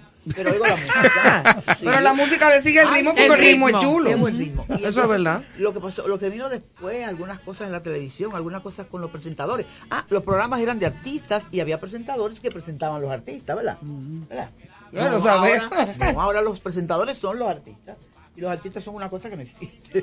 es lo que siento. Sí, Que el mercado es verdad. cambió. Y de Es repente así. las presentadoras empezaron a... Y a Todo, Claro. eh, todo- y todo es postizo. y, te- Claro. y eran, son las estrellas. O sea, las presentadoras no son artistas, son presentadoras. No, se llaman comunicadoras ahora. Y bueno, a mí me da mucha risa. Pero bueno, eso son las estrellas. Del la gente los sigue y ellos hablan cosas y le pasan cosas en la vida y le queman carros a los artistas y ellos Y cuando yo a veces, sin denostar a nadie, porque todo evoluciona, lo que está diciendo Patricia, pero hay veces que yo escucho algunas cosas como de ellos, ¿verdad? Eh, que, porque yo lo sigo todo y lo veo todo para que no me cuenten. Y entonces yo me pongo por adentro, en mis, en mis más profundos adentros, y digo, pero ven acá, con todo lo que uno ha vivido y hecho, a mano pelá, y trabajando en programas en vivo de tres horas diarias en la noche, pregúntale a Carlos Almanzar en punto final durante años, y lo veo, que eh, eh, en la televisión ustedes son las estrellas. Exacto, Eh, que pero- en YouTube. Sí, en sí, YouTube, sí. Ay, que salimos muchísimas cosas y risa. Yo misma lo veo también. Ay, qué buenos son, que qué cuando que cuando uno mira ahora eh, como gente dice que, que ay, porque estamos cogiendo una lucha, digo yo, mm, Yo me enteré en bueno. Yané. Yo me enteré que las bailarinas, los bailarines del Ballet Nacional habían hecho una huelga porque estaban saliendo, los hacían salir a las 3 de la tarde. La Pero ese es cara. el horario. El, el horario del Ballet Nacional es de 9 a Claro. 3 de la tarde. Y ellos estaban peleando porque lo ponían a bailar demasiado. Los chismes que nosotros armábamos para que nos pusieran a bailar.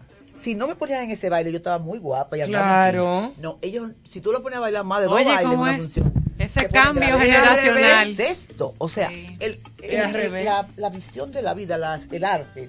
No, no estoy denostando a los bailarines, son buenos. No, no, no, no, por eso Pero dije. son bien haraganes.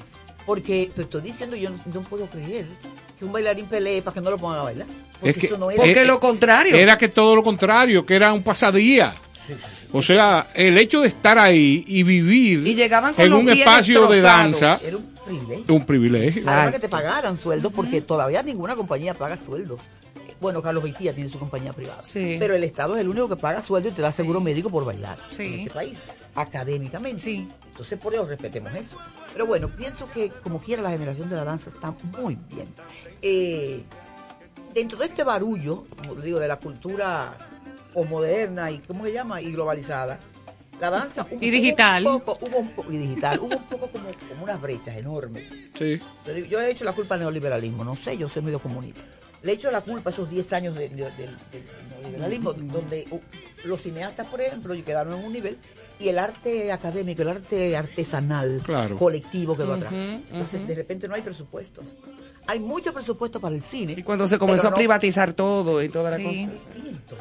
Sí, porque el cine tiene una ventaja, que La- al crearse la ley, la ley que tiene. de cine, La ley recuerden que una, empresa, por ejemplo, puede con- financiar cine hasta un 25% de los impuestos que debe pagar en el año. Por ejemplo, yo pago 100, vamos, un ejemplo pongo, 100, yo puedo llevar hasta 25 de, ese, ci- de esos 100 y decirle a impuesto, a la Dirección General de Impuestos, mira, Esto aquí pagué está, de- mira, de- de esta película, yo financié esta película. Entonces te lo deducen Hay de lo que tú vas a pagar de impuestos. Hay truco, ya, ya le encontraron el truco que hay en medio mafia. Pero claro, bueno, Sí, sí, eh, sí. Sí, sí, no Como a todo, como a todo. Pero bueno, que hay una ley de cine que se fajaron ellos, consiguieron Massimito, Sí, sí. Fernando. Sí, sí, sí. Y, ahora, y ahora, Patricia, tú Ángel tienes, Muñiz tie- también. tienes información de, de lo que puede venir con una ley de mecenazgo que ya fue aprobada y están en el proceso de hacer eh, los reglamentos. Hace mucho tiempo de la ley de mecenazgo, fue Manuel Jiménez. Mecenazgo, sí. Sí. Eh, eh, no, pero se acaba de aprobar el año pasado. sí. Me alegro mucho. Sí. Porque el, mecen- el mecenazgo es lo que va a salvar el arte. Claro. Ya la ley de cine tiene, el cine tiene sus ventajas. Ahora el, el arte, el, el teatro. Oye, qué bien está el teatro dominicano. Sí. Esos muchachos del teatro. Aquí hay obras de teatro todo el tiempo. Sí, sí, el Muy teatro buena, ha ido avanzando y yo mucho, ¿eh? a pesar de la pandemia y del año de suspensión de, Ay, de, ay, ay, de ay, eventos, como quiera, eh, eh, eh, han echado mucho más para adelante. Volvió con más de- fuerza. de haber- Volvió con más mucho fuerza. más fuerza el teatro público- ahora. El público ávido. Y el público también. pasé el año pasado entero en el Teatro Nacional. Para que lo sepa. Carlos Espinal y Dante Cucurulo. Qué pareja. Que son señores. una pareja Qué pareja. que mejor de ahí se daña. El teatro tiene su escuela, sus compañías, ¿cómo se llama? Compañías domésticas, yo les digo. Sí. Una orquesta sinfónica, con Propias niños que no ya. tenían trabajo. 63 muchachos. Una compañía de danza que están ahí bregándola porque los cuartos hay que buscarlos para pagar. Y no han aparecido, pero bueno, ya van a aparecer. Eh, de danza, de teatro, yo soy parte de la compañía de teatro del Teatro Nacional. O sea, ya se- eh, hay una mentalidad de desarrollar, a pesar de todas las la situación. Nosotros, Balaguer nos enseñó a decir que estábamos en crisis siempre, lo de la grita. Lo- eh, que siempre estábamos en crisis. Mentira. Este es un país rico. Ahora que nos hemos dado cuenta, cuando esos países cerró y comenzaron a darle cuarto a la gente pobre o a las empresas, Sí. yo dije, pero ¿cuánto dinero hay en este país? Que duramos dos años dándole dinero a la gente Solventando. sin trabajar. Entonces, este país es rico. Sí. Nos dimos cuenta, pero hace un año, o sea que o sea, somos muy prósperos, la cosa monetaria, la macro no sé qué cosa, yo no sé.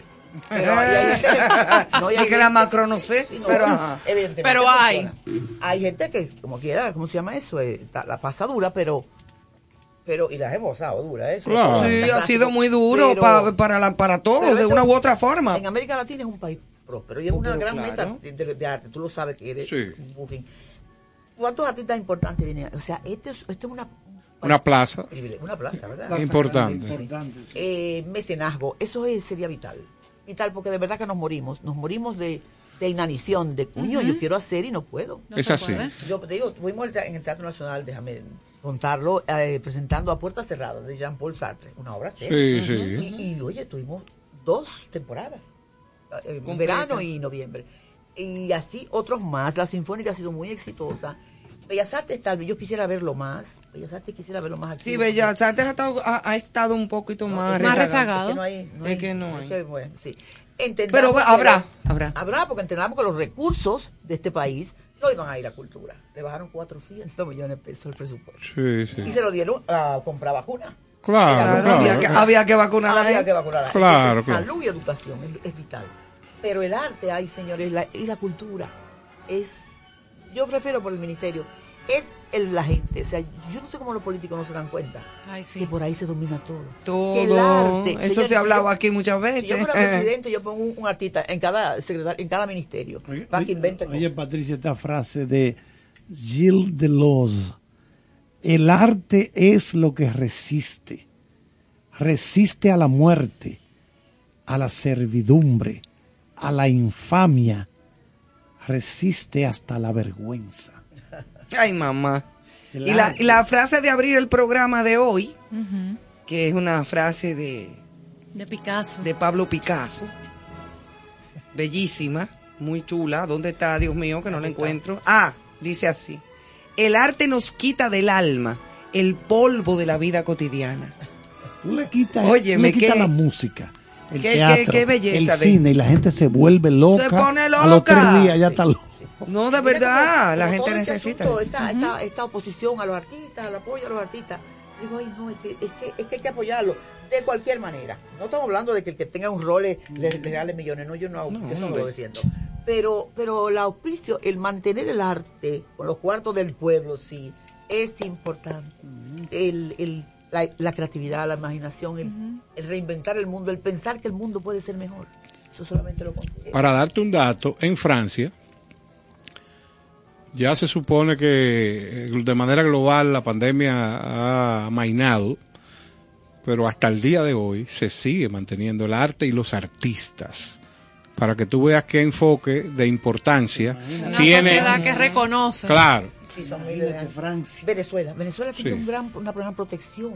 A los- antes de Chávez, incluso con Chávez, pero ahí me, me hermó. Eh, Venezuela tenía, yo recuerdo haber estado en el Zulia y había una protesta, tiro y todo en la calle, y adentro de la universidad estábamos bailando. Claro. Festival Internacional de Danza. Eh, eh, los, pueblos, los pueblos saben, los, los Claro. pueblos, los comunistas. Sí, De sí. Los comunistas no destruyen su arte, al contrario. Todo lo se con- montan se fortalecen. Embajada política. Claro. Entonces sí es importante. Es que no es un relajo, es que no es una cosa que está ahí y que porque, ay, no, no, no, que otro más chévere. No. Es así. Eso, insuflar eso y a los niños del pueblo. Por eso estoy en el carnaval. Sí, eso vamos a hablarlo ahora después de una pausa. Sí. Y quiero, Patricia, que analicemos el tema de, de lo nuevo que está pasando en la cultura, porque no deja de ser cultura, esto del aspecto de, de reggaetón y todo esto, pero que hablemos enfocando soluciones. Para mí, ¿qué son soluciones? Usted tiene el muchacho del barrio que tiene la posibilidad de encontrarse a alguien que le patrocine un tema. Pero después que pasa esa época de precariedad y saca un producto final, llega al gusto del público, tiene que entender ese muchacho que debe de buscar asesoría. ¿Asesoría en quién? En Patricia, en un productor, en gente que importantice su carrera. ¿Por qué? Y no solamente eso, que lo saque de la mediocridad.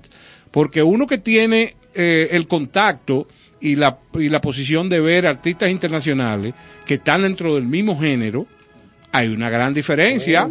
¿Por qué? Porque es verdad que hay muchos artistas dentro del reggaetón internacional que, que son eh, léxicos o eso, como tú quieras llamarle, pero no, pero el 90% la letra no es contaminada, es todo lo No, hay contrario. formación, y es- y- y formación. este, y este saber estar en el escenario, respetan al público. Ahí no se ve un romo, un que sé yo qué, un. un- Bueno, entonces, ¿qué pasa? Esa, esa información de ser buen artista está en tus manos. Por eso estamos Entonces, tú deberías de ser un, un ente pacificador entre ese- esa mediocridad y déjame, ven, ven a mis manos para que tú seas un nuevo producto. Pero ¿cómo se logra eso? Con educación. Yo creo en ello. Yo Con creo en ello, formación. yo creo- Educación es la palabra clave en eh, todo. eh, la for- nadie se niega a- a, Formación. es mentira que nadie quiera hablar mal. Y nadie, nadie se niega a la dignidad de su profesión. Exactamente. Nadie. Lo que pasa es que hay que insuflarle y hacerle creer que pueden. Porque hay mucho de poca autoestima. Mucho de, de que son muchachos eh, que de que yo no voy a poder, a mí no me enseñaron, tengo yo no sé. Tú aprendes, mi hermano. Ni nadie me lo Se está aprende. exigiendo. Cuando piensan que no van a hacer nadie, que no tienen un lugar en el mundo, yo- la el anonim- no es el hambre lo peor de la pobreza. No, es el hambre, no. Es el anonimato. La gente no lo que ser- quiere es ser. Exactamente. Esa es la gran necesidad del ser humano, ser. No es, no es tan descabellado. Oye, yo eh, eh, tuve una entrevista, por ejemplo, vamos a decir, eh, eh, informal con la ministra de Cultura. Y una de las cosas que yo le planteaba, que quizás son proyectos que mucha gente lo ha pensado, pero quizás no lo dice, que es la gran problemática de poner sobre la mesa las soluciones. Tú tienes los muchachos que no tienen acceso a un estudio de grabación. Pues entonces tú como Estado así como pudieras tener una editora para que los que escriben pudieran publicar sus obras, ven, tú tienes la capacidad, aquí está, pero lo primero que yo, antes de darte las horas de estudio que tú necesitas, yo quiero que tú vayas donde fulano de tal para que vea tus letras y para que no te obligue, pero sí te recomiende y te diga, bueno, internacionalmente José Pérez está pegado, ¿no? La- Fíjate a ver si esa letra buena que tú tienes, que para mí es buena, la podemos mejorar con estos pequeños cambios. ¿Te gusta? ¿Aprobado? Entonces le doy las horas de estudio para que haga eh, de ese esfuerzo y esa necesidad de ser materialmente lo que necesita, que es convertirse en un buen artista. Es- yo digo que es posible. Eso mucho- ellos no se lo creen. Ellos dicen, no, el que escribe bien, el que habla sin, el que habla en un castellano correcto, no está en nada. Eso la gente no lo quiere. Mentira. Claro. Mentira. Eso porque- es que de verdad no lo conocen, es que ni saben cómo llegar a aquello. Aunque tengan dinero, ¿eh? Sí, porque sí. entonces tienen cuando se compran unos disparates y tener cosas es su éxito. Formación. Tener- comprar cosas. Y un Bugatti, una cosa. Ay, qué cosa tan equivocada. Pero si el arte es otra cosa, es, es más, ni te hace falta el fuñido carro ni el reloj. si- cuando tú te sientes Ah, pero es que Satisfacción. eso es- satisfacción, no, es- no, es la dignidad. Claro. Es el la- eso sí se lo, se lo compro. No es, la- no es el hambre, es la dignidad, es el ser alguien lo que le hace falta. Y nosotros sabemos dárselo con instrucción. Por eso me metí en el carnaval. Claro. No sé si De eso alguna- vamos a hablar después de esta pausa musical. Seguimos con Patricia Ascuasiati. Yo hablo mucho.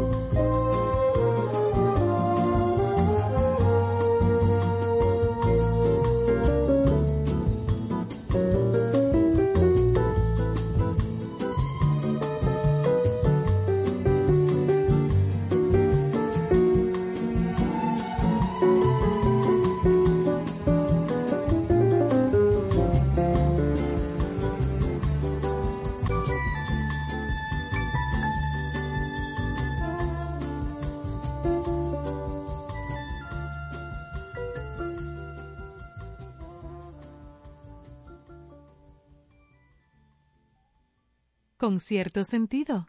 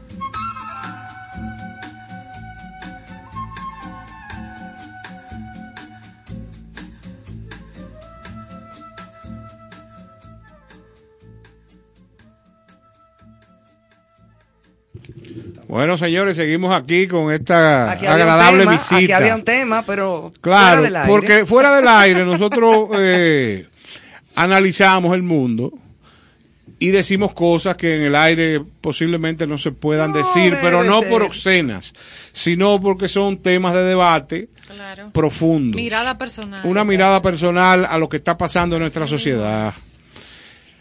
¿Qué usted dice, doctor Charles, a, No, no, a esta conversación? Estoy totalmente de acuerdo, pero coincido con Patricia en que uno tiene que hacer un, pe- un poco de esfuerzo por irse adaptando a los tiempos. Claro Porque que sí.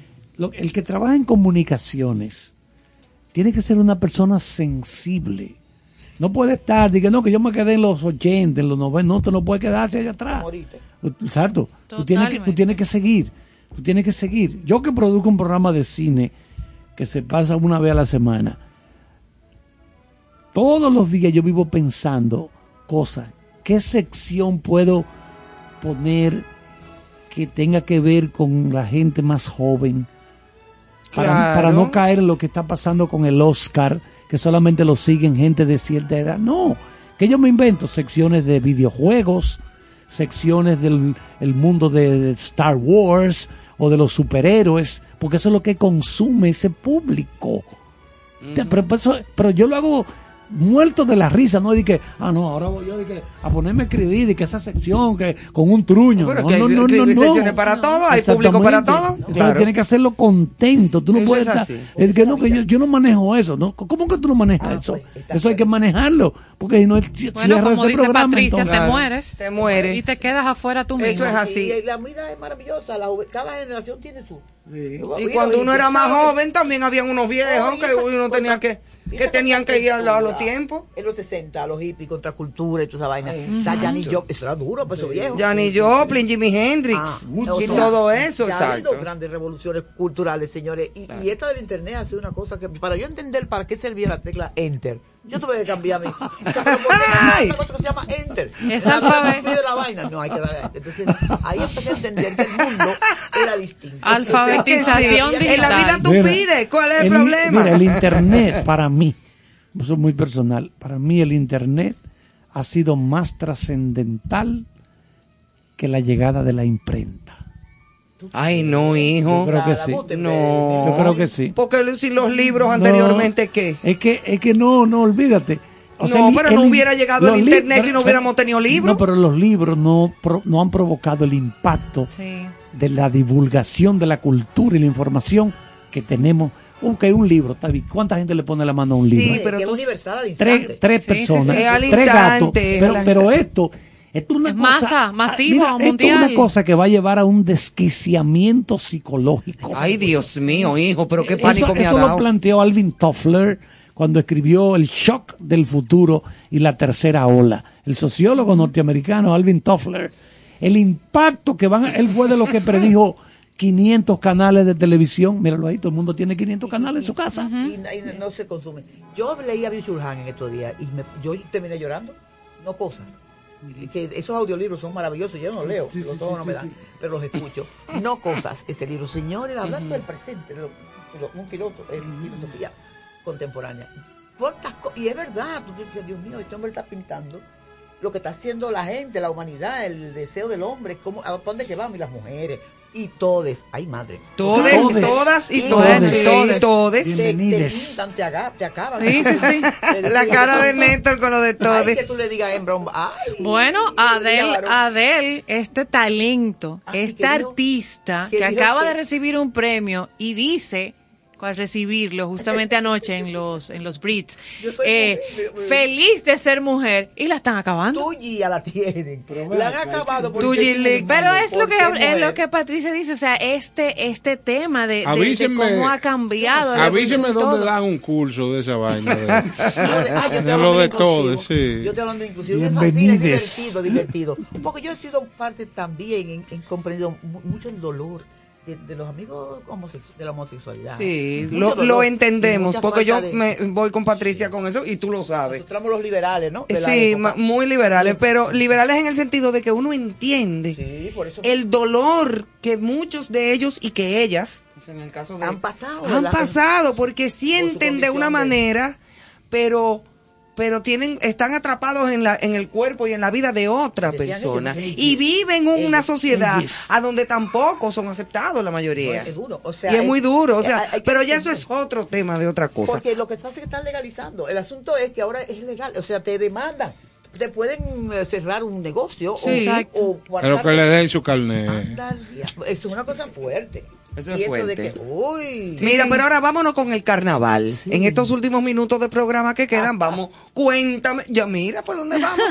no, pero qué bueno, pues tú viniste a eso. Yo la está conmigo misma. Ay, No, qué bueno. no, Yo Esto, también. esto hay que hacerlo semanal. Hay veces que yo me paro frente al espejo y digo, amigo misma, dime. Y así no quiere la pastilla, Manuel. Un día, Cuéntame de yo esto que viene yo- ahora. Un día no, hace mucho tiempo, yo me vengo dando cuenta. Son dos niños. Yo estaba en, en una tienda ahí de la Duarte comprando unas lentejuelas. Y oigo dos varoncitos, varoncitos, ¿eh? Y no hay lentejuela, que la lentejuela, le digo, lentejuela, varones. Te Estoy hablando de dos carajitos. Voy de vuelta al pasillo y veo a dos niños de 14 años comprando lentejuelas, plumas para sus disfraces. Ay, Ay, qué qué bello. be- qué lindo Yo no veo es. dos niños afeminados, veo dos varoncitos. Dos, claro. ¿Qué ustedes hacen comprando lentejuelas? Y dice, ah, la careta, que se doña, que no hay careta. Y esos niños me dieron una eh, eh, actualización de lo que significa el carnaval para ellos a los 14 años. En lugar de estar robando, aprendiendo a robar carros o desbaratando goma, los carajitos están comprando disfraces. Los ladrones en enero aquí no, no robaban porque estaban ensayando las comparsas, hasta que el ayuntamiento quitó los, los cuatro domingos de calentamiento del carnaval de la ciudad. ¿Por qué lo quitaron? El carnaval es una instancia cultural que unifica a todos los dominicanos. Igual que la, la pelota, pues yo no veo pelota. Para mí la pelota, no. Para mí el carnaval. Yo no. Claro, claro. Sí, yo tengo un cuento muy bueno con el, con nuestro Salón de la Fama. Él me fue a dar un beso en un espectáculo y yo era la productora. Digo, este negro tan sexy, por la verdad que sexy. Que me da este beso. Ey, qué Y bello. digo yo, ¿Y este quién es? Sí, David, Ortiz. David Ortiz. Ay, lo pero hace mucho tiempo. Sí, Con sí. mi madre yo no le he visto la cara. David, ya él era muy famoso. Claro, y ahora está en el Salón de la Fama, Y ahora en el cállate. Salón de la Fama. La verdad que el negro es sexy. Me dio ese beso. y yo me quedé como, "¿Y este-" digo, ¿y este negro? ¿Quién es? ¿Y quién es ese? Para del que tú veas. espectáculo. El Big que Papi veas. ahí. Día me fui, ya me fui del tema. No, del carnaval. Entonces me doy cuenta que después del béisbol, bueno, vamos a concederle eso. El carnaval es la instancia que une a los dominicanos, los ricos, los pobres, la, co- la gente le hace caso al carnaval. Eso es verdad. No les gusta mucho el desfile a la gente de clase alta porque es primitivo. No, nuestro carnaval es bueno. Yo veo Río de Janeiro. Yo soy jurado del carnaval desde que comenzó el desfile nacional en el 83. ¿Tú te acuerdas de las galas de carnaval que hacía Oh, Vitico en el Dios, Jaragua? una joya. Que eso era una un joya. Ay, sí, eso fue una época, el pero carnaval chula, chula, sí. Bueno, los, los carnavales de Naco. Y de. Santiago, en todo. Pero lo que cogió más fuerza fue el carnaval del Estado, que fue lo, lo demás como que se acabó. Sí. Y el desfile nacional de carnavales, a pesar de que eso no es carnaval nada más, es una parte. Pero todo ese conglomerado que se logró realizar, de que todos los pueblos, que yo, y después traerlo aquí, un gran desfile, Sí. y unos premios que llegaron a millones de pesos, se desarrolló muy bien. En una instancia, señores, vivimos del turismo, o no. Claro, Hay claro. dos carnavales, el de la ciudad y el nacional, o no. Entonces, eh, es importante, y los niños de 14 años se meten en una tienda a comprar lentejuela, no están fuñendo la paciencia en la calle. Ni oliendo cemento, ni nada, buscando su disfraz y su No, que ya hoy que- no es cemento. ¿Cómo que no nos damos cuenta que esto es, la que la cultura es la salvación? Eh, pero, pero, perdóname, Patricia. Punta Cana, que es ese gran, ese gran centro ya de todo el área, famoso en el mundo entero, tiene su carnaval. Sí, hace su también, carnaval chulo, y se en todos los por lo pueblos. que tú dices del turismo. Entendió que Los tenía que... papeluces, lo, lo, lo, lo de los látigos de Montecristi. es la- muy rico, Óyeme, es muy rico. el carnaval dominicano. Personajes regados por el país Por el país entero. La marimanta, la que yo, de por La pueblos. marimanta. Tenemos toda esa. Y lo- los dominicanos lo, lo desarrollamos muy bien, ¿eh? Hasta, hasta los, últimos- los últimos 10 años, diría yo. Comenzó Ha la ido a gente, decaer. Sí, la gente que, ¿verdad? Los incumbentes a dejarlo caer. Hasta que le quitaron los cuatro domingos, después el carnaval no le dieron los sueldos, los- el dinero de la gente, los desfiles se dañaron. Pero ¿por qué? Si es un espacio ganado por el pueblo. Santo Domingo, que es un carnavalero tan informal y, y- y fue mejorando su, la calidad de sus disfraces y de su tradición. Yo que he sido jurado he visto la cantidad de gente que sabe de carnaval, que lo he estudiado. Pero una cosa que aquí se ha llegado a, a- a- a- a- a- ¿cómo se llama? a formular toda lo que es la, nuestra colección carnavalesca, la cultura carnavalesca. Exacto. Y digo, por otro lado, soy maestra de danza, fui directora de la Escuela Nacional de Danza, y ahí se baila, se enseña folclore, pero el folclore no es danza. Fradique Lizardo, el folclorista más grande universalmente Estaba reconocido. pensando en él ahora mismo. Tenía una escuela que tenía cuatro años. Entonces tenía, era una licenciatura en folclore. Formó gente y esa escuela desapareció. ¿Ustedes creen que el Estado Dominicano no tiene una escuela folclórica? Se lo digo yo. Una escuela que incluya danza, teatro folclórico, música folclórica y, y metodología de la investigación, por ejemplo, eh, organología. Y con la, ricu- la riqueza que hay aquí. No, y que no solo la riqueza, que esa es mi identidad. Tú eres Con la tú, el globalización país. más todavía. Eh, a mí, mira, ahora haciendo un paréntesis, tú sabes que en una gala de carnaval que yo presenté, uno de los disfraces más grandes del mundo que yo he visto en mi vida fue Fradique Lizardo, porque él iba disfrazado siempre, todos los años, pero ese año él se disfrazó de carna, de, de cardenal. ¿Tú no te acuerdas el día del cardenal? Me- eh, De morado, En la mira. gala Era en la gala de carnaval, él fue vestido de cardenal. Fradique. ¿Era un cardenal? Yo como claro, con aquella del carajo. Sí, Sigue. Era maravilloso, reconocido en el mundo, que lo he oído y cuando he ido a países. No, no, una cosa lo fuerte. El único reconocido como Hola, folclorista. ¿cómo tú estás? Después Yo era- creo que en, Escandinavia, en esos países nórdicos, él estudió eso allá. Ah, venía de Europa. Folclorismo. Por, por eso desarrolló todo, esa, todo lo que desarrolló Fradique. Tú no veías al boba imitando a Fradique. Hizo fradiquiano y peleaban su cosa.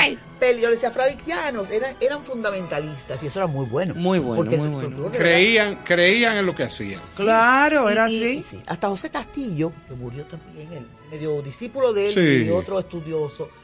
Ahí como que la cosa se paró. Sí. Y están sus hijos y sus descendientes dando clases, pero ya no hay escuela folclórica. No, No. Entonces, díganme si no necesitamos eso. Bueno, digo, pero vean, ¿y por qué no hacemos las escuelitas de carnaval? Escuelitas, yo no hablo de escuela de carnaval tipo Río de Janeiro. Claro. Eso es privado. Escuelitas de carnaval en los barrios y escuela folclórica, dos en uno. Vamos mandando gente, maestros de música, de ok, asesores, que vayan desarrollando esos muchachos. Miren, señores, y en- yo creo que en cinco años tenemos un Río de Janeiro.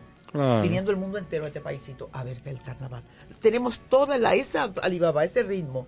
Es maravilloso, es una batucada. Y él roba la gallina. Los personajes Y son- los personajes, Sí. las Bueno, cosas, pues, pues los ese proyecto, cu- cuando cambió el gobierno, me dijeron, bueno, yo, ¿tú, tú a dónde, qué vas a hacer? Nuestro gobierno, el PRM. Ujú. Digo, doña Carmen, doña Carmen Heredia, mire, mi batalla con lo clásico está librada. Yo, yo, aquí hay gente que hace muchísimos coreógrafos, bailarines excelentes.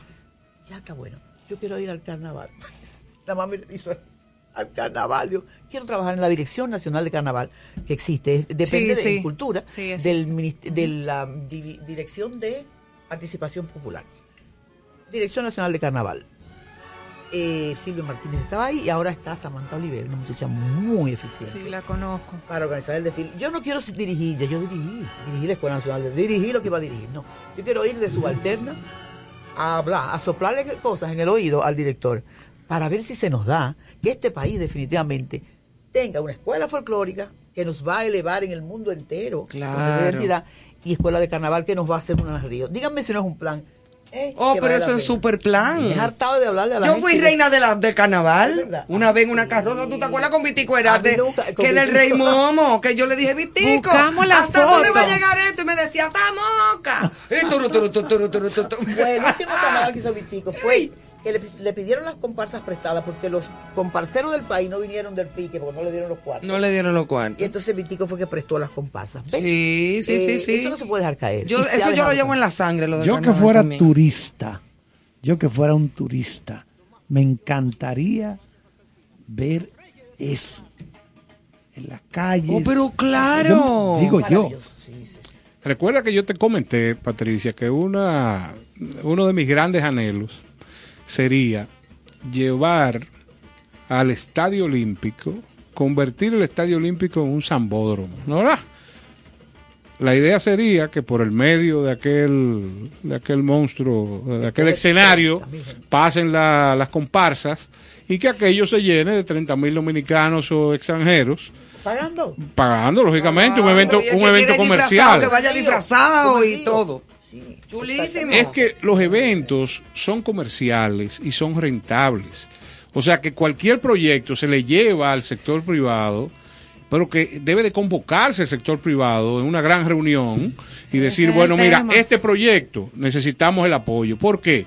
Porque si tú tienes, hoy comentaba yo en una reunión, usted tiene una ferretería que está en el barrio tal, y usted llama a ese ferretero y le dice, a mí me gustaría que usted apoye al grupo de carnaval tal de su área, porque esa, po- esa población es quien compra y deja que ese negocio subsista. Entonces devuélvale algo y trate de apoyar ese grupo de carnaval y que cuando eso se fortalezca sea parte de aquel evento maravilloso y hay la posibilidad de, de mantener eso comercialmente vivo a través del sector privado. Es, es- es así, ¿eh? es el sector privado. No Lo- le podemos dar al Estado. Eso es, todo. es que la carga, la carga general, Este entonces enorme. aquí debieran de existir eh, corporaciones o entes dentro del Estado que puedan comercializar todas las plataformas y no solamente la parte cultural, o sea, en cualquier institución hay necesidades que si tú aunas los esfuerzos junto con, con la parte comercial y, y- y los, como te digo, los diferentes actores del comercio dominicano, pudiera lograrse grandes iniciativas. Yo creo que sí, porque además ha, ha existido ya. ha existido. Sí, sí, sí, la- claro, no es nada nuevo. reponerlo. Claro, no es más que reponer toda esa y, y- y recrear la cultura. Claro. Tenemos cinco años sin carnaval ya, porque el pueblo, y eso se va enfriando. Porque Tú sabes lo que es eso, No, y hasta- señores. y hasta- Se va enfriando, casi cinco Pero tú no te acuerdas que las transmisiones eh, eh, maratónicas de aquel carnaval del Sí, malecón sí, por con, los televisión programa- ahí. con los programas como el Gordo de la Semana. Ese malecón lleno de gente. Ese la- malecón lleno, la familia, los niños, todo eso era un toque de queda, ver nada más el carnaval si tú no podías bajar para allá. Ahora en la di que, que no sé. Exacto. No, eso, ha sido, yo sé, yo estoy Ay, ahí. que va. Eso se ha ido diluyendo, hay gente que va, que yo qué, pero Hay que hacerlo, hay que hacerlo. Eh, yo pienso que sí. Eh, de cultura de- tiene, siempre he pensado que cultura, una de las misiones sería crear un sistema de mercado, una estructura de mercado para el arte dominicano. Claro. Yo pienso que eso es una de sus misiones. No sé por qué no he visto eso. O sea, un vendedor, un eso, un, un empresarios que vendan el arte dominicano fuera. Yo quisiera saber cuántos pesos vale o cuántos dólares o euros el ballet nacional en Europa o en Estados Unidos. Siempre lo he preguntado. El ballet nacional ha salido del país y es muy bueno, pero bueno, gratis, gratis, de... de qué sé yo Colaboraciones. qué, cola- ay, qué lindo. ¿Y qué cuesta? O sea, ¿cuánto pagaría el mundo por ver nuestros bailarines? Yo creo que... Yo creo Pagan, claro que pagan. Pero no hay nadie que lo venda. Señores, yo le voy a dar un dato. Yo tengo unos amigos en, en Rusia, precisamente en San Petersburgo, y yo quiero que ustedes vean la escuela de ritmos tropicales, dice se bachata y merengue que han desarrollado esa gente. Vuelto lo, lo, lo Y vos, te estoy hablando de un edificio, te estoy hablando de una gran tarima para el profesor, te estoy hablando de un salón de clase de bachata. Rusia. ¿En Rusia? Un ¿En Europa? escándalo. Claro. Entonces, adoran los ritmos Bueno, pero nuestros. eh, tanto así, vete más lejos. Apreciadísimos. Te digo, ¿y por qué nosotros no entramos dentro de los concursos, por ejemplo, como deporte? Porque el merengue, el merengue, que sería nuestro baile Autóctono, nacional, claro. no está Registra- formulado, no está, no está escrito cómo se hace, como en YouTube. De que clase de merengue, clase de tango, clase de... que Eso no existe. No hay nadie que haya cogido el- eh, nuestra danza y la haya sistematizado para enseñar. Para enseñarla. Sí, y Freddy que tenía, tenía forma de enseñar, porque tiene una metodología, porque yo la recibí de Jochi Muñoz, de enseñar merengue, el paso junte, el que sé yo qué, el lolón, empezaba a hacerse, pero se perdió. Entonces nuestro- nosotros no vamos a Olimpiadas, por ejemplo, porque el- Mira dónde estaban los récords de Guinness, que recién los Ah, en- recuperamos. en- en ¿Pero dónde yo- estaban? En Polonia. Porque no está ni siquiera La bachata y el merengue. Allá. Entonces, entonces nos falta tan, nos falta eso y nos falta que el agua sirva cuando tú abres la llave. ¿Y por qué Sí. nosotros todavía tenemos escasez de agua? Donde hay computadora, hay una Sí, eh, sí. estabilidad Ajá. monetaria tan alta y tan maravillosa. ¿Cómo es que en este país no se puede abrir la llave y beber agua? No, y entender el valor de la identidad. La de- sí, identidad. Un choque de. Es lo que un llaman choque un choque de olas. Que tú digas, que tú, sí, que tú digas, no beba agua de ahí, muchacho, que te va a una meba. Y esta Ah. Sin embargo, tiene una computadora súper sofisticada en la habitación. Con todos los gigas y toda la que yo que. agua de la llave, porque en este país no hay un sistema de... Mira, no, y muchos celulares en nuestros alumnos y muchas Mucha eh, tablet. como se le dice, muchas TICs dentro soy del medio- sistema, pero pues, lo voy a confesar. pero- yo soy medio socialista, lo soy, no puedo dejar de serlo. Primero que mi papá fue un comunista honrado. Y segundo, porque pienso que los comunistas no van a ser eh, presidentes de ningún sitio, pero deben estar en los congresos. Gente del, la del socialismo. Opinando Sí, una cosa socialismo, como- y aportando. ¿Cómo que le dicen, cómo que le dicen los progresistas, que yo? Como los españoles. Deben estar en los congresos para que hagan la, para que bueno, un contrapeso, saben, un usted- contrapeso. contrapeso a toda esta a todo este capitalismo salvaje existe, ¿eh? No me digan que no, que la cosa no está jodida. Sí. Y la privatización yo le tengo mucho miedo. controlarla, sí. Eh, Sí. es- definitivamente el Estado tiene que controlar al, Yo me al- acuerdo que había un amigo mío que decía que la democracia es muy buena, pero la mucho. visa, yo no sé, me van a a dejar. No sé qué será lo que me van a hacer. Te confieso que soy socialista, no puedo. Me atrae, me. ¿Cómo se llama? Me seduce. Sí, La sí, sí. enamora.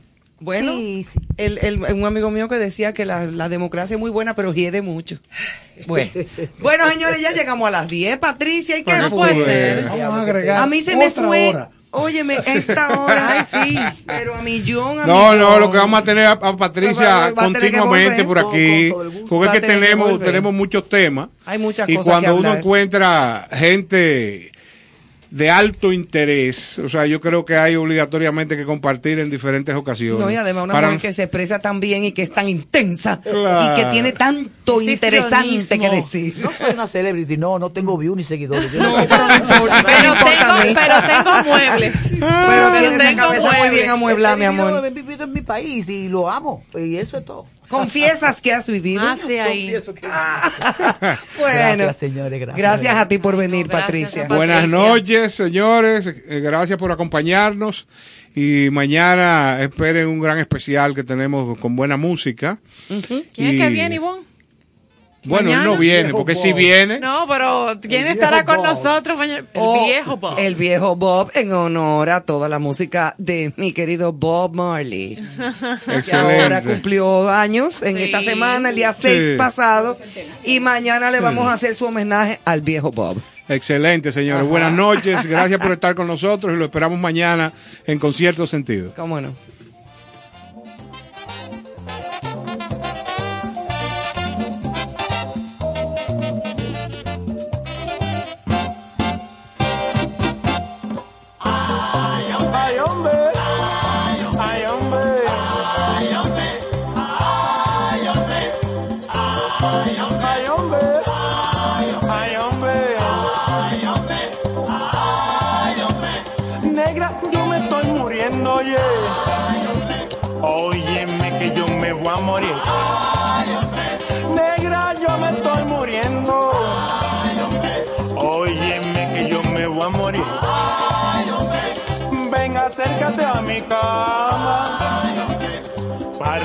Del agua que bebí. Ven, acércate a mi cama para ver del agua que bebí.